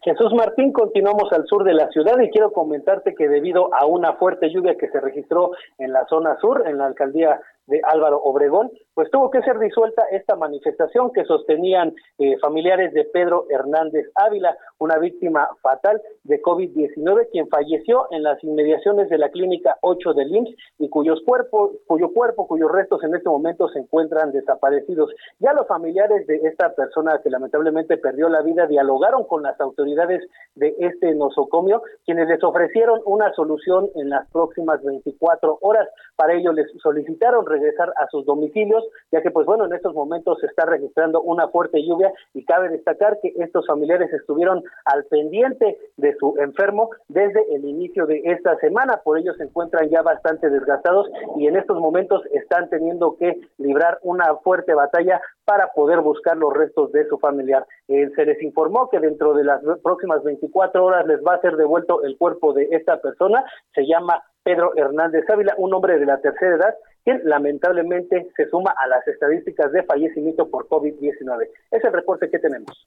Gracias por la información, Alan. Muchas, muchas gracias, buenas tardes. Hasta luego, Alan Rodríguez, bueno, una persona que fallece más seguramente una vez que se confirme que tiene COVID, eh, que lo procese la Secretaría de Salud, que lo manden a la instancia correspondiente. Este muerto, por ejemplo, que acaba de ocurrir por COVID-19, se verá reflejado seguramente para el lunes.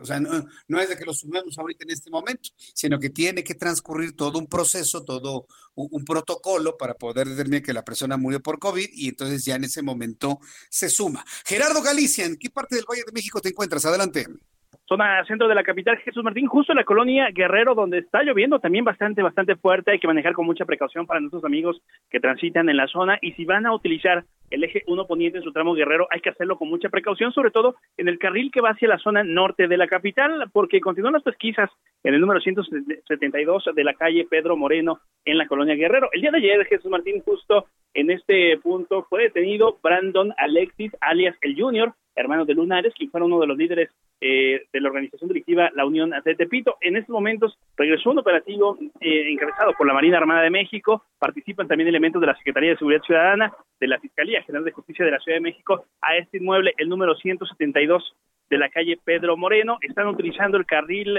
que va hacia la zona norte del eje 1 poniente, queda inhabilitado, pero los automovilistas utilizan el carril confinado del Metrobús para poder avanzar, así que hay que hacerlo, pero con mucha precaución y en general el avance va a ser bastante rápido entre la avenida Hidalgo y el eje 1 norte. Por lo pronto, Jesús Martín, el reporte. Muchas gracias por la información, Gerardo Galicia. Hasta luego. Hasta luego que te ve muy bien. Pues ya se nubló y prácticamente es de noche. Cuando estamos en la época en la que todavía a las 8 de la noche, podríamos decir 8 de la tarde, aquí en la capital de la República. Muchas gracias, Pedro Dagio. Gracias, Vaya Arboledas. Están ustedes dos bien divertidos, ¿verdad? Escuchando las noticias. Gracias, Mónica, Mónica Puebla. Ya apareció el muerto. No, vamos a revisar esto, Orlando, eh, llevar el seguimiento de esta situación para que nos diga finalmente si ya apareció el, cuerpo de la persona, del, fallecido. Ahora resulta que en un hospital no lo encontramos, este, y no le pueden dar nada más, que ya es que ya lo entregamos, pero ¿a quién se lo entregaron? Nosotros estamos aquí, somos los familiares, ¿cómo que ya lo entregaron? Son de esas cosas verdaderamente extrañas que solamente ocurren aquí en nuestro país. Estamos en la idea y a la espera de que diversas instancias o institutos o fondos en la República Mexicana pues sigan con esta idea de apoyar a los trabajadores en cualquier forma. Mire, todo el tipo de ayuda es completamente aceptada. Y me refiero de manera concreta al Instituto del Fondo Nacional para el Consumo de los Trabajadores, el FONACOT. ¿Quién tiene créditos con FONACOT? ¿Cómo le ha ido con sus créditos del Fonaco? Tienen un importante porcentaje de cartera vencida, pero finalmente es un fondo que le da la posibilidad a un trabajador pues, de hacerse su estufa, de, hacer, de hacerse de un hornito, de un refri, ¿sí? la plancha, este, los elementos en la casa, ¿no? Que se requieren. El caso es de que el Instituto del Fondo Nacional para el Consumo de los Trabajadores va a otorgar 300 mil créditos, 300 mil créditos de 10 mil pesos cada uno. Ah, va a decir 10 mil pesos, Jesús Martín. Bueno, si es para comprar algo muy necesario en el hogar, yo, yo creo que sí alcanza. Pero no son un regalo. Estamos hablando de un crédito de 10 mil pesos a 300 mil trabajadores para que los solicitantes puedan hacer frente a la crisis económica que se vive en el país a consecuencia de la pandemia de COVID-19 con ese dinero, ¿qué se puede hacer? Se, puede pagar a lo mejor uno o dos meses de renta, si la renta es, baja, es pequeña, este, sobre todo el pago de deudas, ¿no? Que es lo que más eh, urge. Y estoy seguro que muchos trabajadores van a tomar este dinero para comer para comprar alimentos, para comprar tortilla, comprar arroz, comprar aceite, comprar atún, comprar lo, necesario para poder dar de comer a la familia durante los siguientes meses. Alberto Ortiz, director del Fonacot, informó que los préstamos se entregarán a partir de este mes y hasta el mes de diciembre de 2020 a una tasa de costo, a un costo anual total de 10.1%.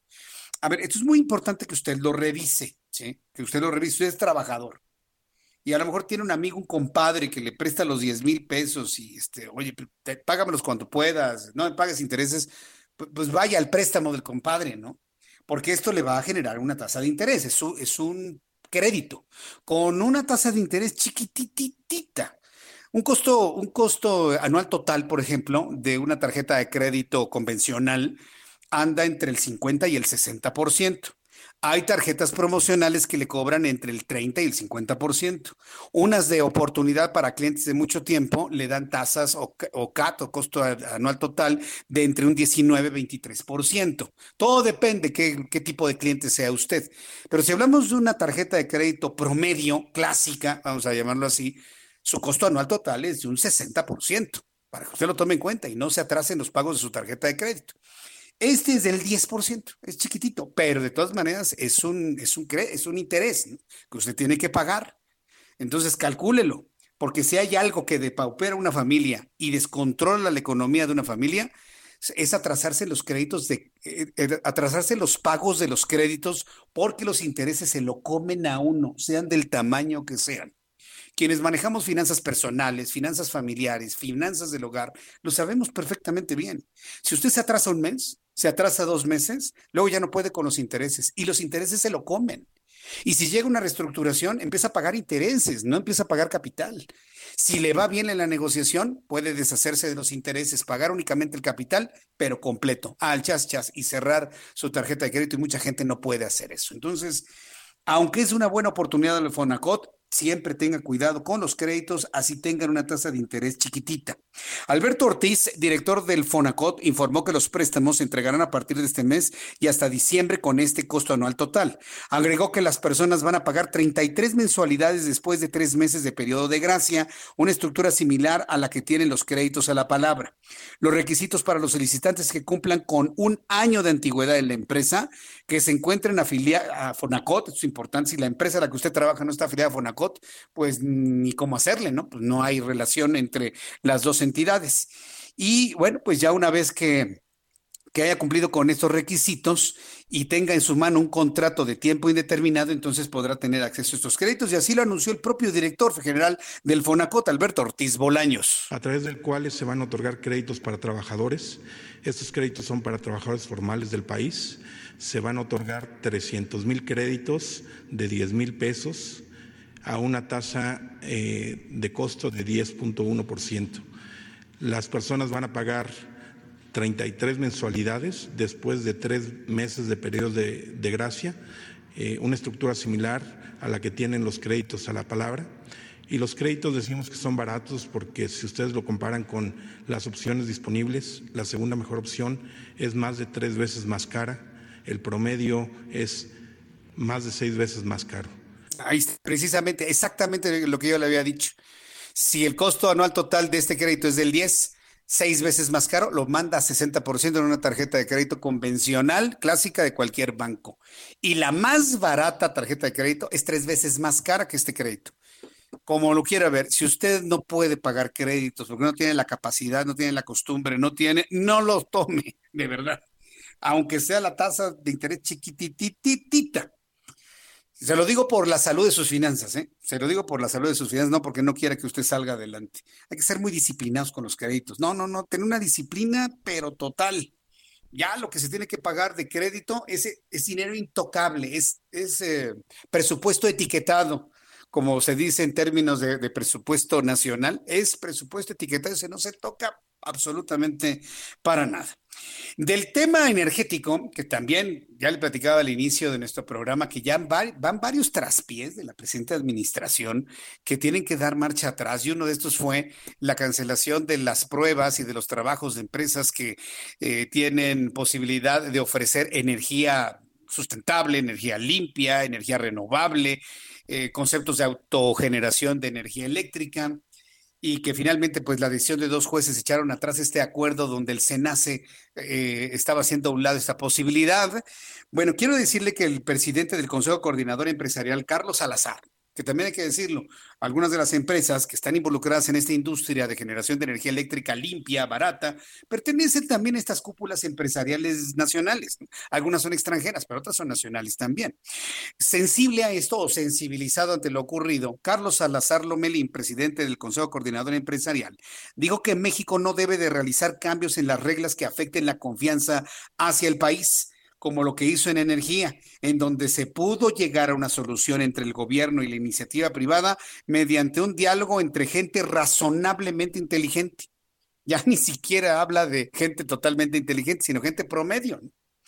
Dijo que no se puede dar marcha atrás a lo que ya se tiene porque ello provocó desencanto entre los inversionistas, además de que esto abrió la posibilidad de que se cuestione el respeto a la legalidad en México.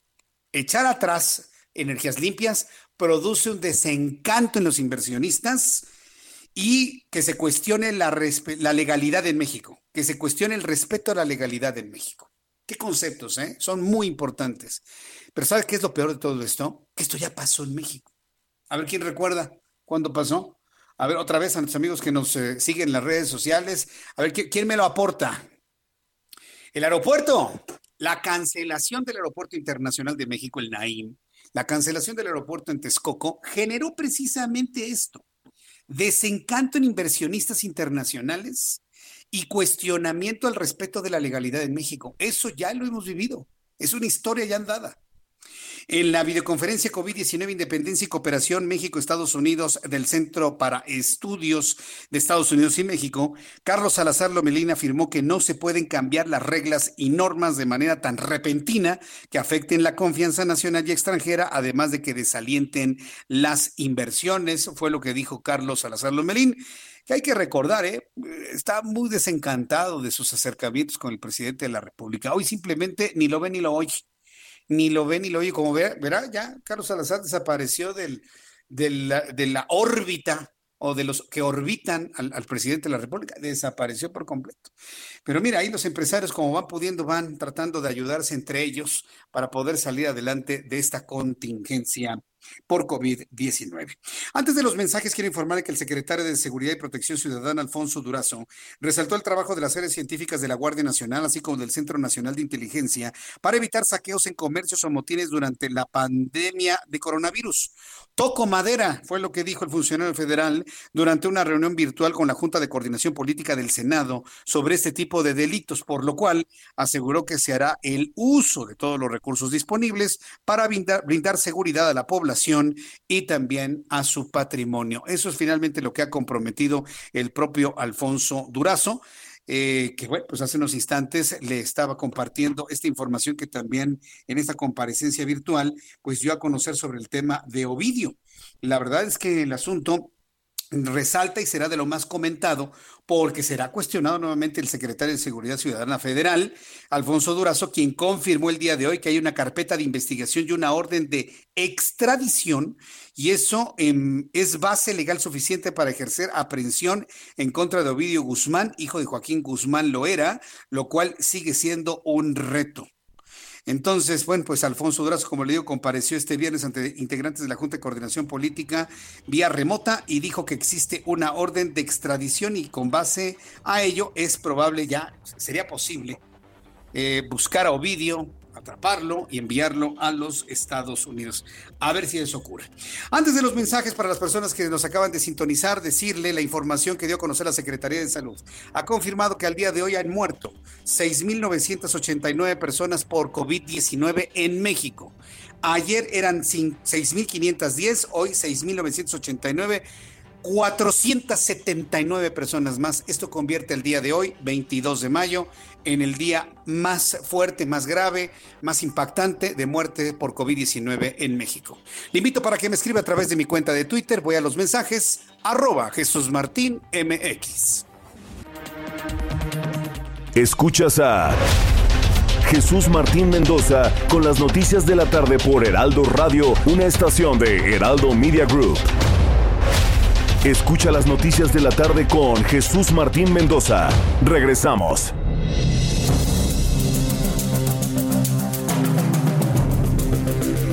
Son las 7 con 29, 19 con 29 minutos. Oye, ese nos fueron 75% del programa. No lo puedo creer, apenas estamos calentando motores, apenas nuestros amigos están preparando el guacamole para esta hora de la tarde, pues entrarle un poquito el guacamole. Es viernes, entonces como es viernes, nos enteramos de las noticias acompañados de un guacamolito con un poquito de pico de gallo para que esté sabroso.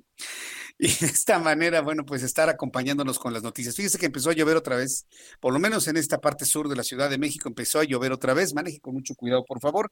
Y le sigo acompañando con las noticias. Y, mire que las declaraciones de Alfonso Durazo han sido de lo central el día de hoy. Hablaba precisamente sobre el asunto de Ovidio y también habló de la militarización, desmilitarización de nuestro país. Es que de verdad son argumentos que solamente ellos entienden.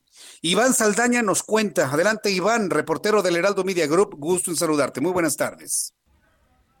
¿Qué tal Jesús Martín, amigos del auditorio? Informarles que Alfonso Durazo Montaño, secretario de Seguridad y Protección Ciudadana, aseguró este viernes durante una reunión virtual con senadores de la República que es una contradicción hablar de militarización en México cuando el número va a la baja y es que el funcionario informó a los legisladores que en julio 2019 había 15.375 elementos del ejército y 615 de la Secretaría de Marina desplegados en todo el país atendiendo tareas de seguridad pública, pero al mes de mayo hay únicamente 1.920 elementos de la Sedena y 225 de la Marina en esta labor. Escuchemos parte de lo que dijo.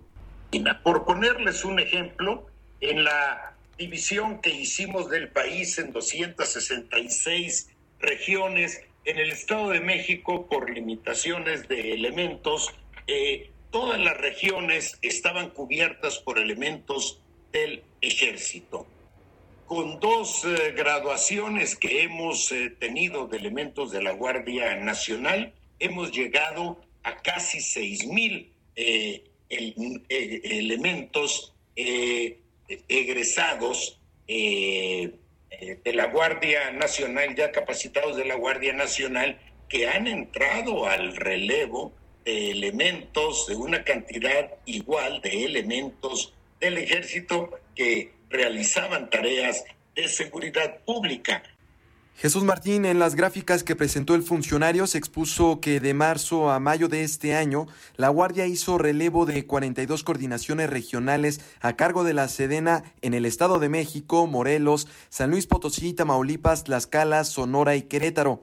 Los 1.920 elementos de Sedena y los 225 de la CEMAR que continúan en apoyo de la Guardia Nacional están el día de hoy en ocho coordinaciones regionales seis en la Ciudad de México, una en Sinaloa y una en Puebla. Jesús Martín, amigos del auditorio, la información esta tarde.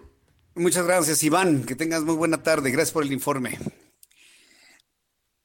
Hasta luego. Bueno, ya se fue. Iván Saldaña, reportero del Heraldo Media, Group. A ver, el presidente hace un decreto para que las Fuerzas Armadas apoyen a las policías en la República Mexicana. Ha aguantado con, con todo las críticas de que sigue militarizando al país. He hablado con especialistas en seguridad nacional y consideran que el plan va exactamente en la misma línea de lo que hizo Felipe Calderón, continúa Enrique Peña Nieto y mantiene Andrés Manuel López Obrador. Y luego llega Alfonso Durazo para decir el acuerdo o el decreto que militariza, desmilitariza, yo la verdad no le entiendo. Bueno, sí le entiendo, entiendo lo que quieren hacer. Quieren dar la impresión de que desmilitarizan militarizando. Eso, eso es verdad, don Alfonso. Es que antes había 15 mil y ahora hay 2.900. ¿Sabe qué? Con toda franqueza se lo digo, don Alfonso, y a la gente que está escuchándome de la Secretaría de Seguridad Ciudadana, con todo cariño y respeto, no manden al matadero a 2.000 soldados. No, sean así. A ver, los soldados no, no son hormigas. Los integrantes de las Fuerzas Armadas no es gente desechable. ¿sí? Es gente que tiene familias. Son padres y madres de familia. Muchos de ellos tienen hijos y están esperando regresar a su casa. Si el despliegue militar es solamente de 1900, no sirve nada, nada más los mandan al matadero porque los, eh, los grupos criminales de este país están a veces más y mejor armados que los elementos del ejército. Entonces, quieren mandar una fuerza que verdaderamente sea equivalente a lo que tenemos actualmente de crimen organizado en México, suban la cantidad de elementos. No, no, no, es que tenemos que desmilitarizar. Entonces, regresen a sus cuarteles, regresen a esos militares con sus familias, con sus esposas, con sus esposos, con sus hijos. Pero no anden parándose el cuello de que ustedes ya desmilitarizaron, a diferencia de los otros. Es de verdad no tenerle respeto a la vida de esas 1.900 personas y 200 marinos. Ellos solos no van a poder. No van a poder, no van a poder, son muy pocos. Es que estamos desmilitarizando, pues sáquenlos ya completamente. ¿Para qué los mandan allá? Ve cómo, cómo este tipo de cosas se deshacen en el primer análisis, en la primera observación. No, no sean así. De verdad, y lo digo porque nosotros le tenemos un gran cariño, afecto a las Fuerzas Armadas, sabemos de su entrega a México, y son ellos los que hacen falta también que, se le, que, le digan al presidente, no, presidente, esto no. Ya lo están haciendo partidos, ya lo están haciendo legisladores, ya lo están haciendo integrantes de gabinete. A mí me gustaría ver también al general secretario diciéndole, presidente, no me haga eso, no, no, me mande mis elementos a un encuentro sin retorno, no lo haga, por favor. Y yo espero que eso pase finalmente, ¿no? Que se empiecen a respetar las vidas de los integrantes de las Fuerzas Armadas en nuestro país. Cuando son las 7.36, las 7.36 horas del centro de la República Mexicana, fíjese que estamos hablando del presidente de la República, sí está preocupado, ¿no? Está preocupado porque, mire, si usted se echa una ojeadita al Heraldo de México, en, los, últimos días, tengo una gran cantidad de compañeros, compañeros columnistas, especialistas, conocedores. Usted no va a encontrar mejores plumas en ningún otro lado más que en el Heraldo de México y por eso yo le invito a que todos los días lea el Heraldo de México y su edición impresa. Si le es más práctico a través de web, lo puede hacer, heraldodemexico.com. Eh, y revisar nuestras plumas y revisar las columnas. Tenemos especialistas de talla internacional en nuestras páginas. Es más, yo le invito, suscríbase al Heraldo de México, que le llegue el Heraldo a, su, a la puerta de su casa.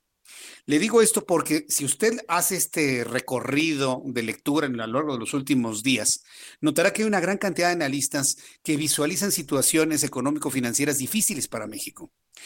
Aunque Juan Muciamione no escribe en el Heraldo, pero participa en el Heraldo Radio y el Heraldo Televisión, él nos ha dicho que esta situación de COVID puede llevar a México a tener una pérdida de hasta el 12% en el peor de los casos, una caída del 12% del Producto Interno Bruto, pero todas las estimaciones coinciden en que esa caída a la finalización de este año 2020 oscilaría entre el 8 y el 10% del Producto Interno Bruto. Es una barbaridad, sobre todo para un país como, como el nuestro.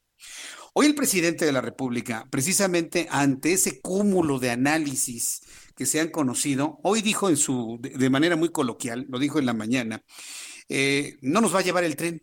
Dice, no, no, no nos va a llevar el tren, vamos a salir de la crisis, dijo el presidente de la República. Este viernes el presidente de México, Andrés Manuel López Obrador, señaló que contrario a las predicciones de especialistas a la economía mexicana, no se la llevará el tren y saldrá de la crisis económica provocada por el COVID-19. El mandatario mexicano dijo que acepta el desafío porque está seguro que con el método que aplica su administración podrá sortear la crisis económica. Eso es lo que está, lo que comentó el presidente de la República el día de hoy. Bueno, pues recomendación al presidente, ¿quiere verdaderamente tener datos, elementos para salir de la crisis? No mida la felicidad, presidente. Mida la productividad. Mida la productividad del país, que no le está saliendo su plan para hacer crecer el Producto Interno Bruto como lo prometió en su campaña y ahora pues lo que quiere hacer es olvidarse de ese índice de crecimiento tan horrible, tan neoliberal que nada más mide la mercancía, como decía Hugo Chávez, nada más quiere medir la felicidad midiendo la felicidad, de verdad se lo digo, presidente, no va a salir adelante de esto. Hay que estar más aterrizados, hay que darle el valor a las cosas, la productividad de las empresas, el apoyo a las empresas, el preservar el trabajo, el salvar las vidas, es lo que nos va a sacar adelante de esta enorme crisis de carácter mundial. Son las 7.39, las 7.39 horas del centro de la República Mexicana. Continuando precisamente con esto, el problema económico y financiero tiene que ver con la crisis mundial de COVID-19 y lo que queremos todos es salir lo antes posible de esto. La mejor forma de salir adelante de esto es mantenernos en casa y si usted tiene que salir a la calle, tiene que utilizar un cubrebocas. Contrario a lo que se decía al inicio de esta crisis por parte de Hugo López Gatel, que decía, ¿se acuerda? No es necesario el cubrebocas. No, el cubrebocas nada más lo tienen que utilizar las personas que están enfermas para que no contagien a otros. Ese era lo que se sabía en ese entonces, escasos dos meses. Eso decía Hugo López Gatel. Hoy, debido a las experiencias de países europeos, es obligatorio la, utilización del cubrebocas en todos lados centros comerciales, mientras usted va en el transporte público, en todos lados es eh, obligatorio el cubrebocas y vea cómo han cambiado las cosas, ¿no? Mientras nos decían que no era necesario, hoy es de lo más necesario. Hay una campaña para que no se le olvide su cubrebocas, que se llama No salgas sin él. Es una campaña, es una campaña de donación voluntaria o apoyo a las consecuencias del COVID-19. Eh, 30 eh, mil cubrebocas se van a entregar a la población más vulnerable. En la línea telefónica tengo al doctor Jacobo Kelber, médico internista y nefrólogo, a quien yo le agradezco estos minutos de comunicación con el auditorio del Heraldo Radio. Estimado doctor Kelber, bienvenido al Heraldo. Muy buenas tardes. Buenas tardes, muchísimas gracias Jesús Martín. ¿Cómo estás? Con mucho gusto de saludarlo. Platíquenos de esta campaña, de esta donación de cubrebocas, eh, a quién lo van a donar, ¿Cómo, se va a realizar toda esta importante cruzada para que estemos protegidos y podamos proteger de COVID-19. Muchas gracias. Eh, empezamos, eh, de hecho, con una especie como de estudio piloto hace unas cuatro o cinco semanas, llevando, repartiendo 500 cubrebocas en zonas vulnerables de la Ciudad de México y tuvimos una receptividad muy apropiada de gente que, que vive en situación de calle, que gente que tiene que salir a la calle porque económicamente digo, no, no tienen otro remedio más que salir a la calle para trabajar y porque viven en el día a día. Y esto eh, incrementó entonces en el momento en el que digo, hicimos esto, nos dimos cuenta que este pues es muy satisfactorio, pero que realmente pues no tiene un, impacto este realmente numérico, ¿no? Este sobre sobre absolutamente nada del problema. Eh, gracias a el apoyo eh, de, gente que eh, pues eh, realmente nos ha ayudado y que tiene un espíritu filantrópico, incluyendo a la eh, doctora Lilia Sierra, que esto intercedió a través de nosotros con gente de la industria que nos están obsequiando toda esta gran cantidad de, de cubrebocas. Eh, esto, eh, la, la, intención es regresar, y eso es lo que vamos a hacer, a todos estos lugares a regalar, a repartir cubrebocas y a instruir, a educar a la gente en cuanto a la necesidad de mantenerse en la casa si es que es posible, pero que si no es posible, entonces usar el cubrebocas y pues obviamente digo regalarlo a gente que está en situación vulnerable, que no tiene las posibilidades económicas de, poder adquirirlo, de poder comprarlo y solicitarles que lo utilicen. Eh, la eh, eh, pandemia en este momento, o la epidemia en México, este, en este momento está en su pico más alto. estamos viendo realmente una gran dificultad para que la gente pueda acceder a hospitales, a camas de hospital, a ventiladores, etcétera, y eso implica pues, obviamente también una mortalidad muy incrementada, mucho más de lo que sería si la gente se infecta o se contagia en un momento posterior.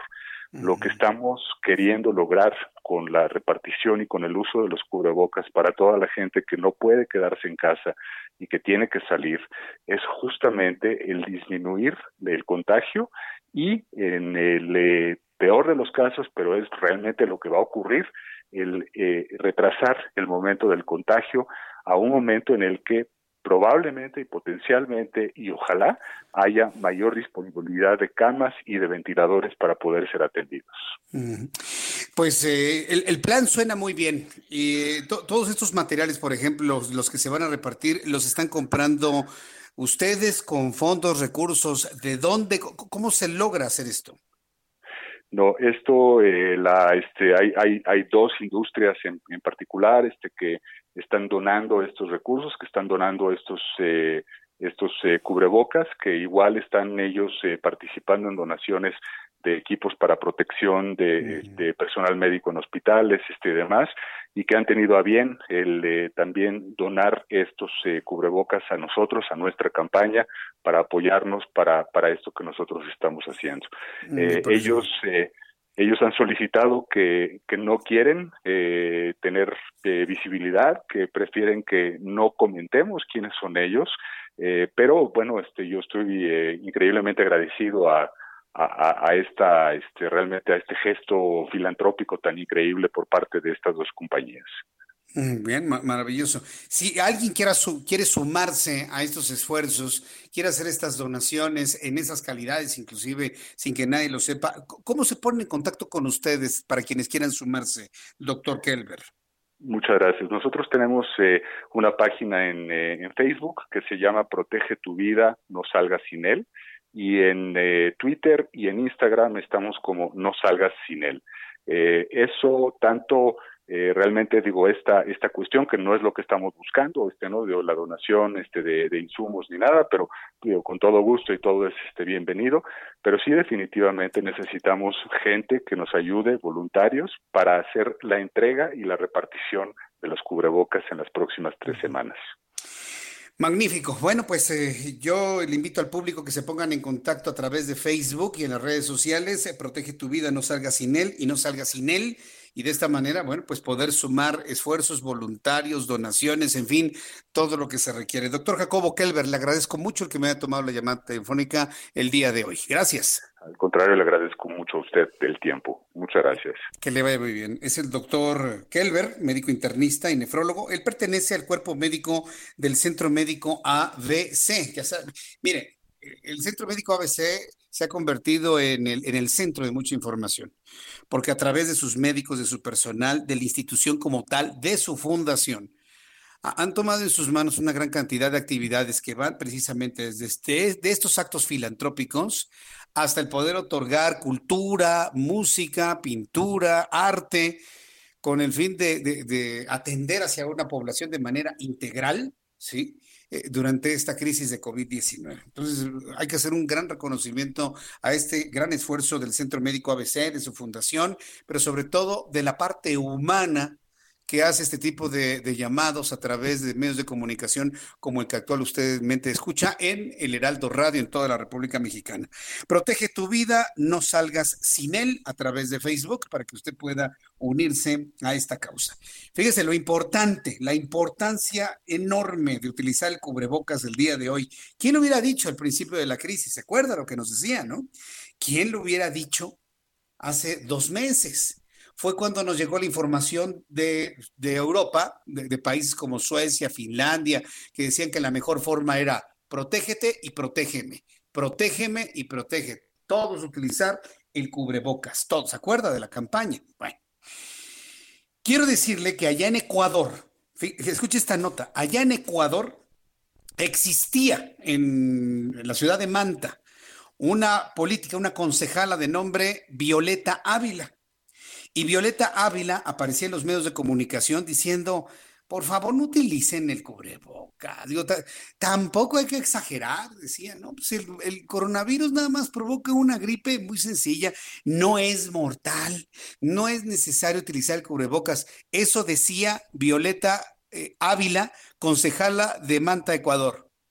Se murió, falleció, murió el día de hoy. Es una noticia que a todos, porque la política que estaba diciendo que no se utilizaran cubrebocas se murió por complicaciones de coronavirus. ¿Qué lecciones da la vida? Sí, y estoy, por ejemplo, viendo el video de la concejala dando esta recomendación. No voy a poner el audio porque si no vamos a generar confusiones, pero quiere verla usted en YouTube, para nuestros amigos de YouTube, es la mujer de rojo. Si usted no está viéndome en YouTube, no se preocupe, le describo. La, señora tenía aproximadamente entre 50 y 55 años de edad, tenía una obesidad visible y si era obesa, pues entonces seguramente tenía hipertensión arterial. Visiblemente tenía todos los elementos que se asocian a una complicación por COVID-19. Bueno, pues la mujer que ve usted en pantalla falleció el día de hoy por complicaciones de COVID-19 y en Ecuador insistía en que nadie utilizara el cubrebocas porque no era necesario. ¡Qué historia! ¿Quiere usted más pruebas de esto? Pues yo, le invito a que se reflexionemos, use su cubrebocas y manténgase en su casa. Este fin de semana, yo espero que usted se sienta un poco mejor, por ejemplo, disfrutando con la familia alguna película, alguna serie. Y como todos los viernes, Adriana Fernández, nuestra especialista en cine, nos tiene las mejores recomendaciones que escuchará en la radio de este país. Mi querida Adriana, qué gusto saludarte, bienvenida. Muy buenas tardes. Buenas noches ya. Buenas noches, ¿cómo estás, Jesús Martín? ¿Cómo, cómo vamos con todo esto? Con mucho gusto saludarte. Pues mira, pues en el encierro todavía. En el cómo te ha ido, eh, a ti? Bien, bien, todo bien, gracias a Dios, gracias a Dios, Jesús Martín. Pero pues, sí vamos a, a, pasar a temas como para distraernos un poco, ¿verdad? Vamos a hablar un poco de qué podemos ver en casa. Y vamos a empezar, Jesús Martín, con una serie que pueden ver en Netflix que se llama El Juicio. Esta es una serie italiana que nos cuenta la historia de una fiscal llamada Elena Guerra, quien está investigando el asesinato de una adolescente de 17 años y que eh, pues ella tiene un secreto, ¿verdad?, en torno a, este asesinato, a, a, la persona asesinada, y pues todo lo que sucede en este juicio, ¿verdad? El juicio se lleva a cabo en la ciudad de Mantua, en Italia, y tiene varias ventajas. Una es que la historia es bastante entretenida porque te empieza a reconstruir el caso desde el punto de vista de la fiscal, que es Elena Guerra, y del abogado defensor. Además, la acusada es una eh, es un personaje de alto perfil porque es una millonaria, muy joven, muy guapa, eh, de la familia más poderosa de, de Mantua. Así que bueno, pues tiene como muchos elementos que la hacen muy atractiva, muy glamorosa y a mí me entretuvo mucho esta esta serie que se llama El Juicio y que pueden ver en Netflix y a la cual le voy a dar tres estrellas. Esa sería mi primera recomendación. Tres estrellas, muy bien. Bueno, pues entonces el juicio para ver este fin de semana. Segunda recomendación, Adriana. La segunda recomendación, José Martín, es una película que pueden ver en Cinepolis Click que se llama Dark Waters, así como eh, Aguas Oscuras y está basada en una historia real. Es bastante interesante. También es un juicio que se lleva a cabo durante varios años y el personaje principal es Mark Ruffalo, que es un abogado corporativo que tiene que hacer una investigación en torno a unas aguas muy sucias, precisamente contaminadas por la empresa DuPont, el, el eh, pues gigante químico, ¿verdad? Y todo lo que sucede en torno a ello, ¿no? Cómo, cómo se van descubriendo una serie de asuntos, pero fíjate que muy entretenida y a pesar de que es un término, muchos términos legales y como que es un juicio largo y quizás no, no tan atractivo como un juicio penal, ¿verdad? eh, es bastante interesante y sobre todo lo que más me llama la atención es que está basada en hechos reales. Así que eh, a esta película de Dark Waters le voy a dar tres estrellas también.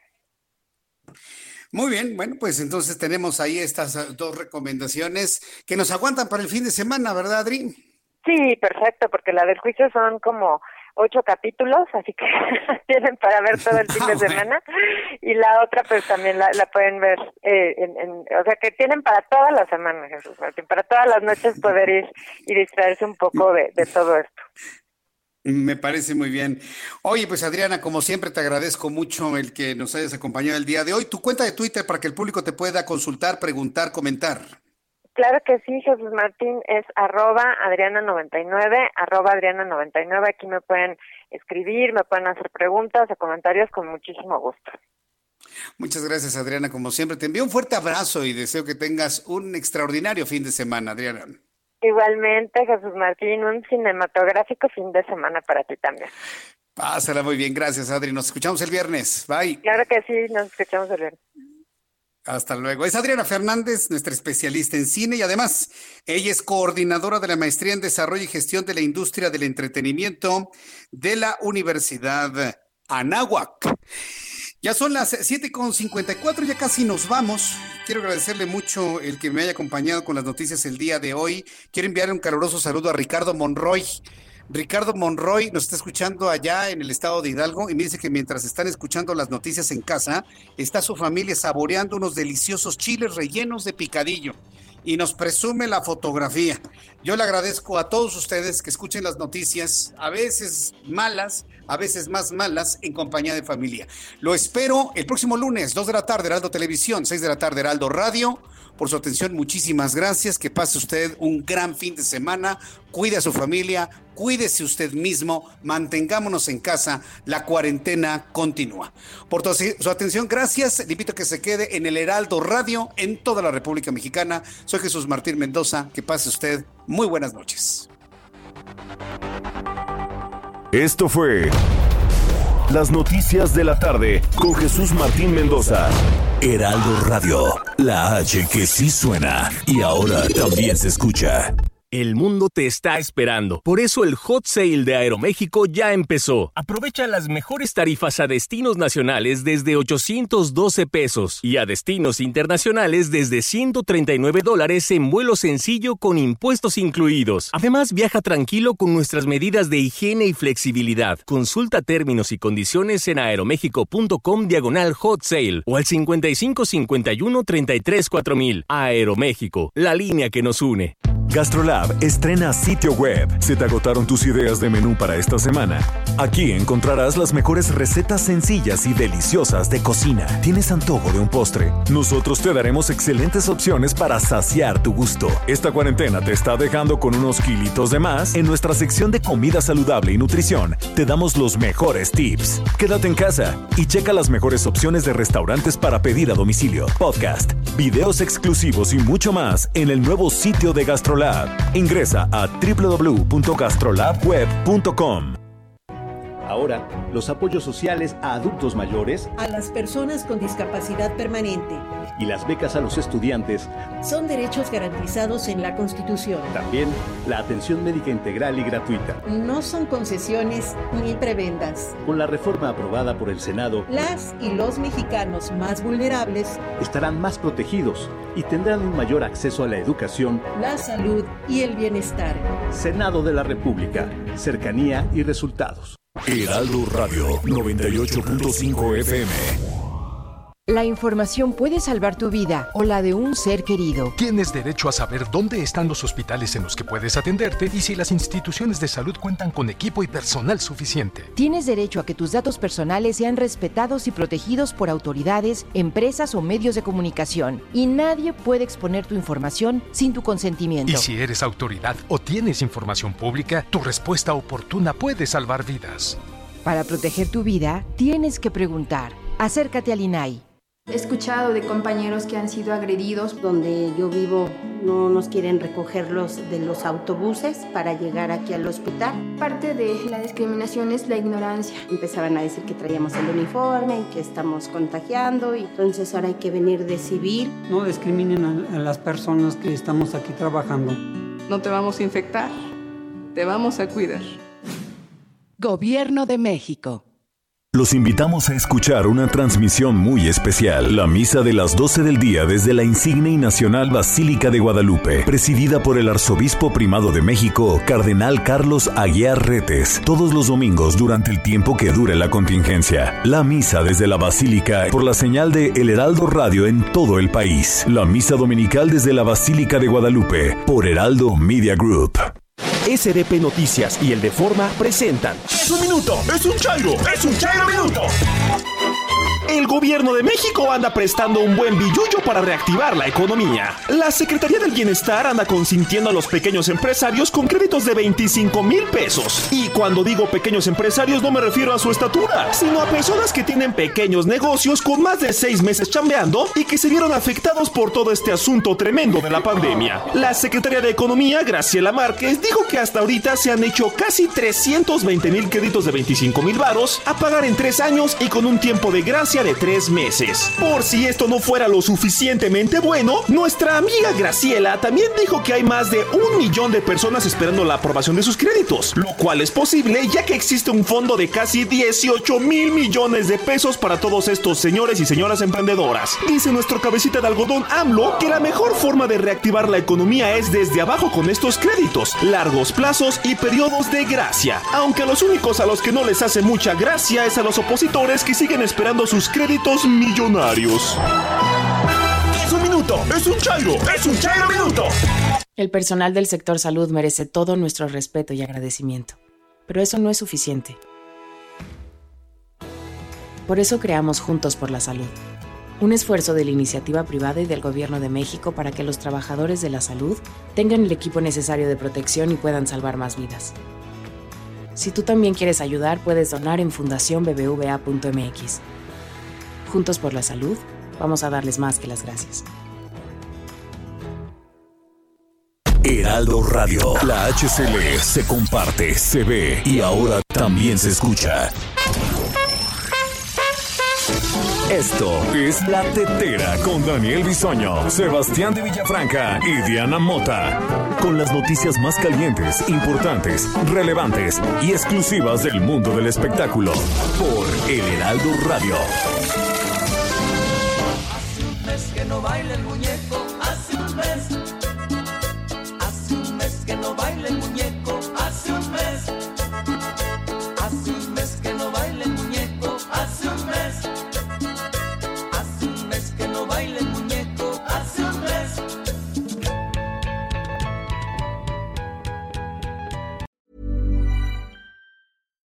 When you make decisions for your company, you look for the no brainers. And if you have a lot of mailing to do, stamps.com is the ultimate no brainer. It streamlines your processes to make your business more efficient, which makes you less busy.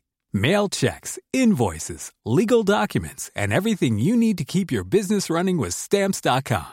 Seamlessly connect with every major marketplace and shopping cart. Schedule package pickups and see your cheapest and fastest shipping options from different carriers with rates up to 89% off USPS and UPS rates. And with the stamps.com mobile app, you can take care of mailing and shipping wherever you are. Make the same no-brainer decision as over 1 million other businesses with stamps.com. Sign up with code program for a 4-week trial plus free postage and a free digital scale. No long-term commitments or contracts. That's stamps.com. Code program.